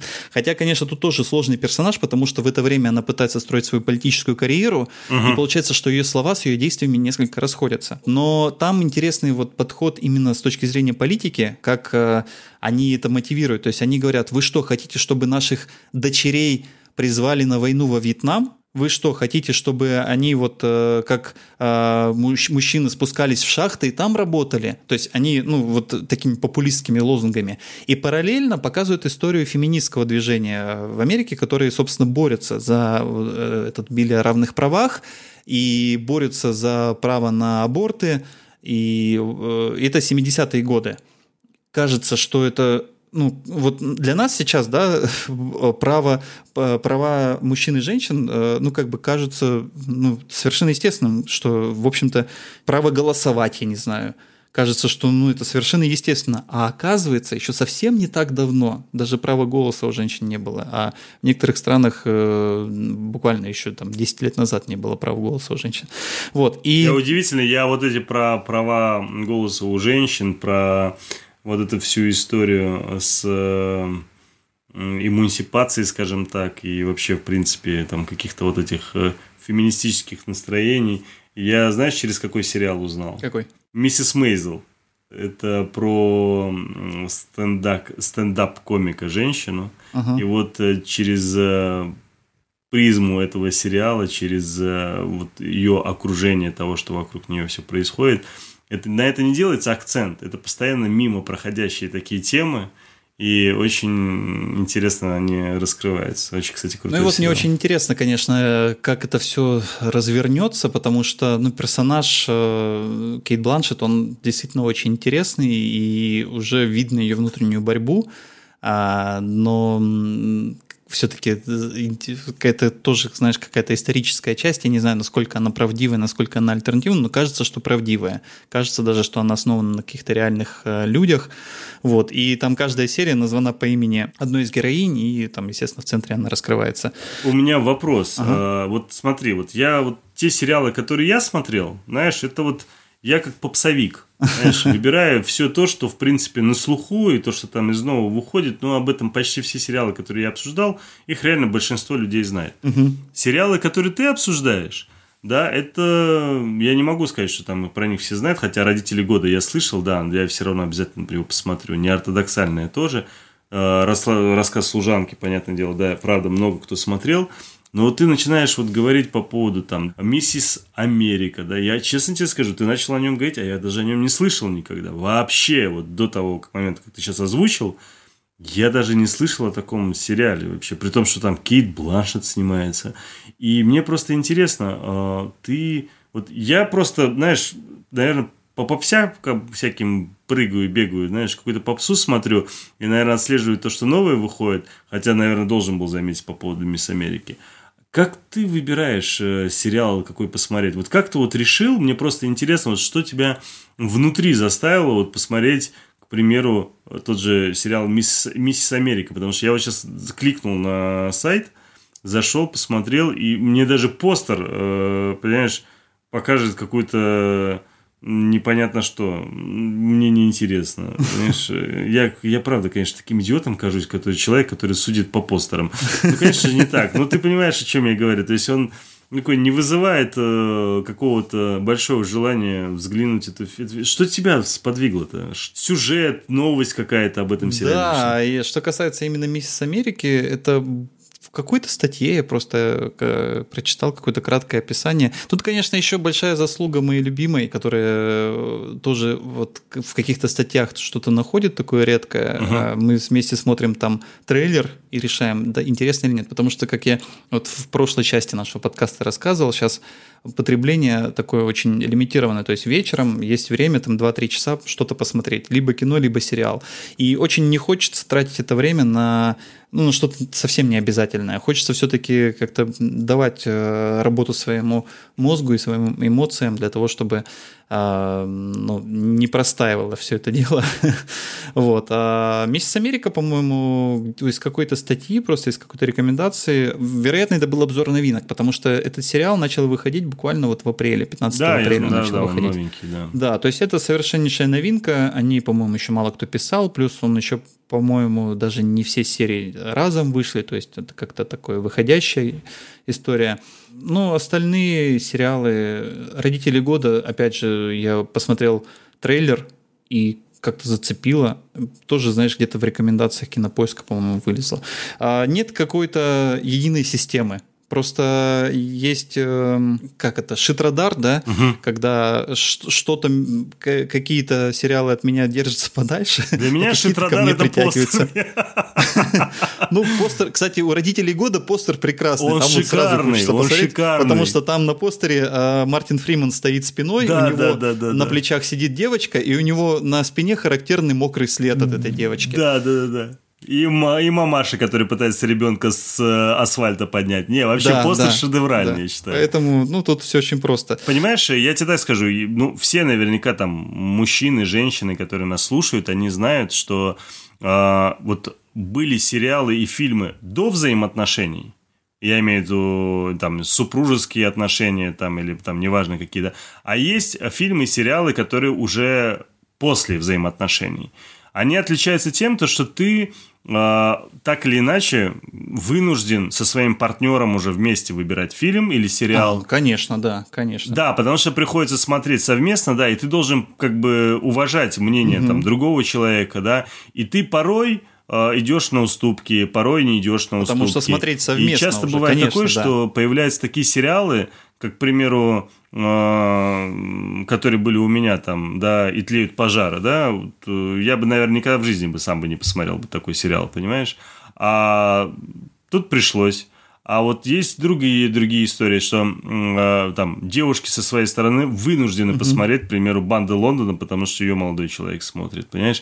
Просто вот у тебя сильно изменились, э, э, это же еще зависит от того, что насколько сильно похожи вкусы, понимаешь? Потому что, ну, это, кстати, не, не такая частая история, потому что и бывает такое, что ты думаешь, блин, у нас вкусы схожие, вообще все отлично, а потом включаешь какой-нибудь там фильм ужасов или какой-нибудь жесткий триллер, понимаешь, и там все, девушку разрывает на части говорит, все, нафиг выключай сразу, я не буду смотреть.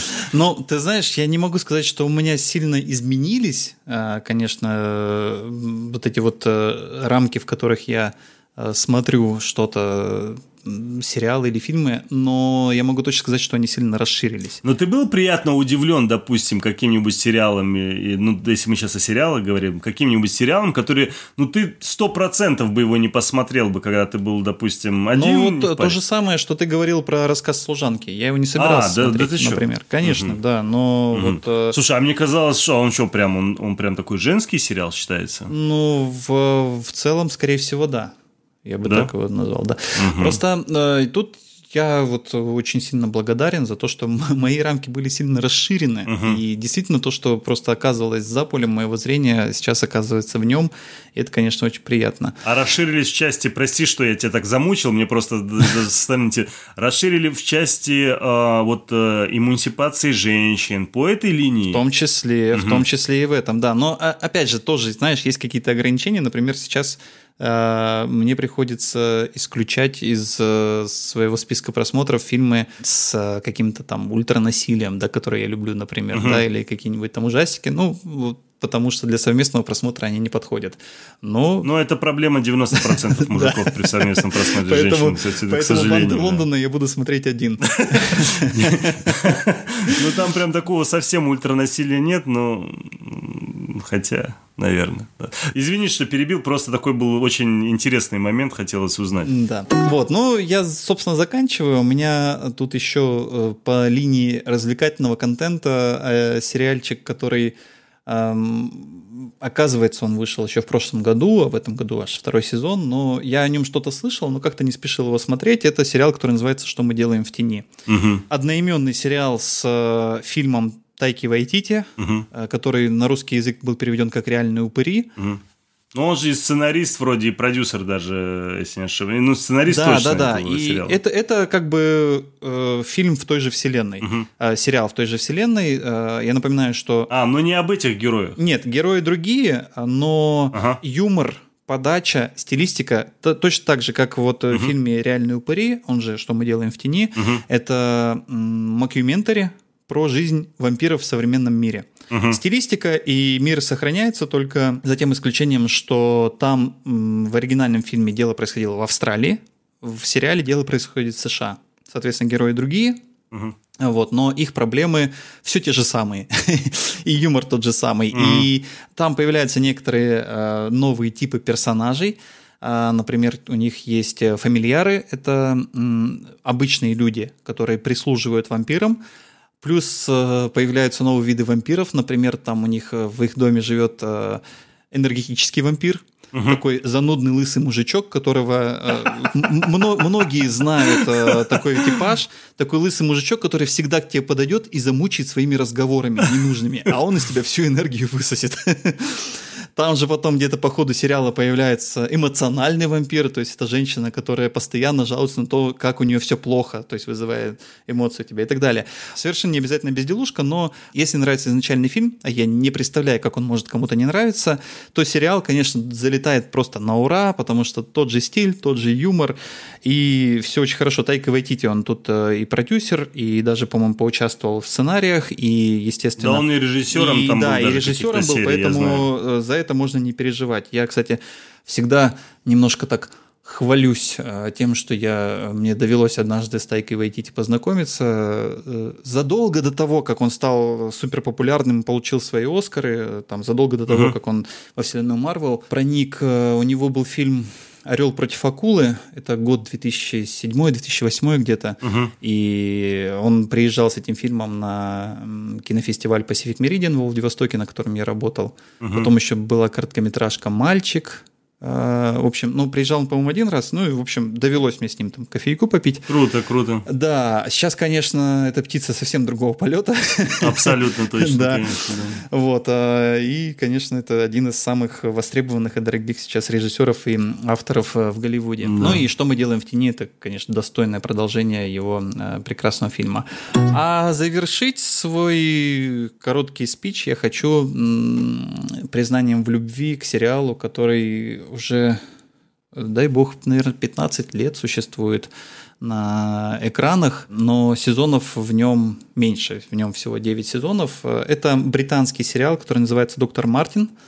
Я в него влюбился, на самом деле, очень давно. Все его сезоны есть на Netflix, а, но там они появляются немножко позже, чем, естественно, выходит сериал на телевидении на британском. И особенность этого сериала в том, что сезоны выходят раз в два года – и это очень мучительное ожидание. И оно настолько долгое, что я, честно говоря, аж даже забыл, что я ждал девятый сезон. И вот я совершенно случайно для себя выяснил, что на Netflix девятый сезон выложили и посмотрел его. Это история про выдающегося врача, хирурга даже, по-моему, у которого обнаруживается очень странная для врача болезнь. Это гемофобия. То есть он внезапно стал бояться крови просто вида крови. Его тошнит, он падает в обморок, и, естественно, это все признаки профнепригодности для врача, а тем более для, для хирурга. И поэтому он переезжает, э, он бросает свою хирургическую практику, бросает свое выдающееся будущее и переезжает в маленький портовый э, поселочек на э, западе Великобритании, на самом юго-западе Великобритании. В фильме называется «Порт Вен», но на самом деле он снимался в э, городке Порт Айзек, и за этот сериал ты просто настолько влюбляешься в это место, что это у меня просто в списке мест, которые я обязан посетить, в топ-3 входит. Вот. Ну и, соответственно, становится вот этим вот э, поселковым врачом, который лечит все. А он сам по себе очень такой странный тип. То есть он прямолинейный, безэмоциональный, э, не свойствен к социализации. Ну давай проще говорить. Ну, это, грубо говоря, это, кстати, очень...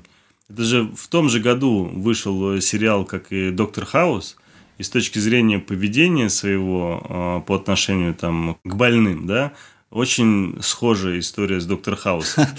Но, кстати, можно, можно э, какие-то параллели провести, но все-таки, блин, в Докторе Мартине гораздо больше Он человечного. круче, мира. конечно, конечно. Там конечно вот это вот все взаимоотношения замкнутой небольшой, небольшого сообщества людей, потому что там на протяжении всего сериала буквально там 7 5-10 э, персонажей, которые взаимодействуют, ну и плюс какие-то там приходящие. Честно говоря, ничего особенного, никакого особенного смысла этот сериал не несет, но так невозможно от него оторваться, по крайней мере для меня. Я, я не знаю почему, но я его люблю просто невероятно.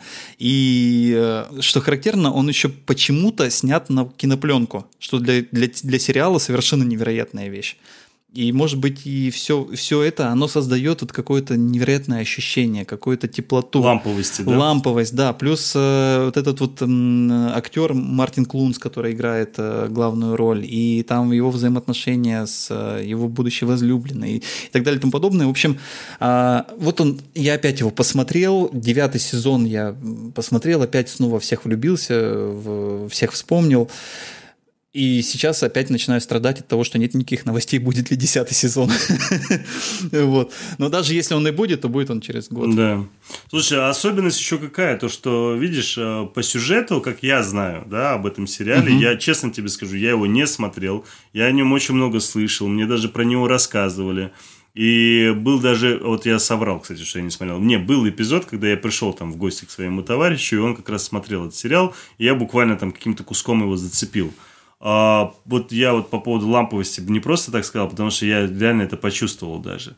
Но потом общаясь со своим знакомым и расспрашивая про этот сериал, потому что очень часто бывает, когда я там кому-то к друзьям прихожу там или даже просто домой там к родителям забегаю, они что-то смотрят, и угу. я в своей такой киношно-любительской манере, а, это фильм такой-то, или а, это сериал такой-то. Ну, умничаю, знаешь. Надо же повыпендриваться хоть где-то среди незнающих киношных людей. Ну вот. И я каждый раз так делаю. И тут я захожу, я понимаю, что я не знаю, что он смотрит. И для меня это необычно, потому что я друга, ну, знаю хорошо, а то, что он смотрит, не знаю. И для меня это удивительно. Я вот как раз спросил, мы заговорили, разговорились. И он мне сказал, что сериал идет очень давно, много-много лет, и сюжетно он типа якобы разница там несколько месяцев всего, сюжетно а по факту может пройти 2-3 года между сезонами.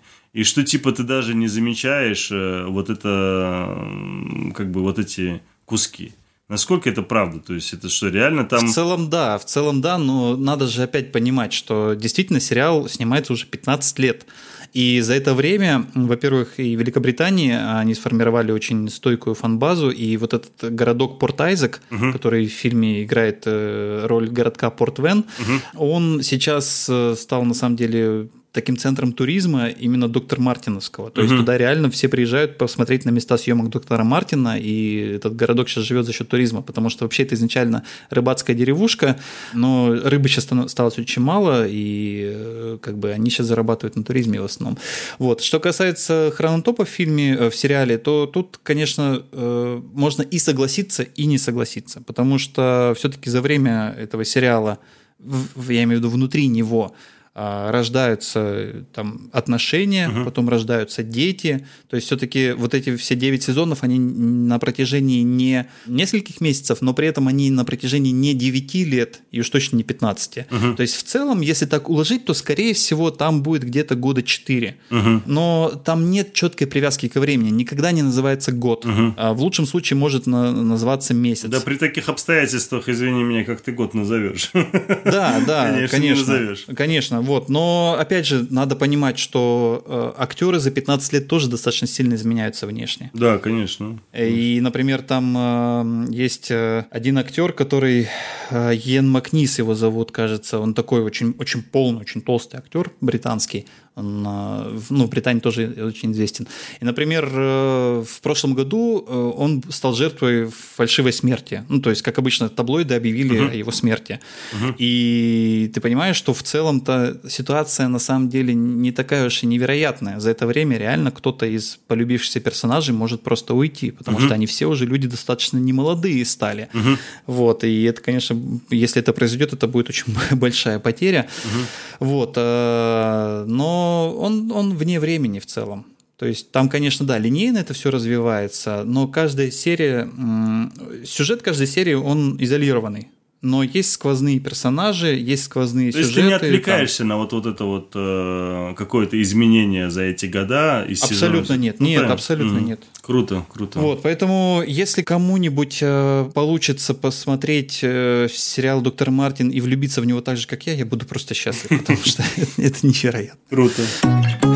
Я предлагаю на этом закруглиться. Единственное, у меня есть одно предложение. Давай. Леш. Мы с тобой уже достаточно давно не выходили, уже несколько угу. месяцев в связи с этой пандемией и других там моментов. Угу. Я все же предлагаю э, вспомнить про наших замечательных слушателей. Так. В части того, что у нас есть э, сервис CastBox, э, на, основ, ну, на который мы делаем основную свою ставку в том плане, то, что у нас есть там... Возможность с вами общаться. Да, уникальная возможность с вами общаться. Из-за этого, дорогие наши слушатели, особенно те, кто дослушал нас сейчас до самого конца... До этого вы... арбуза. Да, да, до этого арбуза, да. Вы для нас, конечно, одни из самых ценных э, слушателей. Спасибо вам огромное. У нас к вам просьба.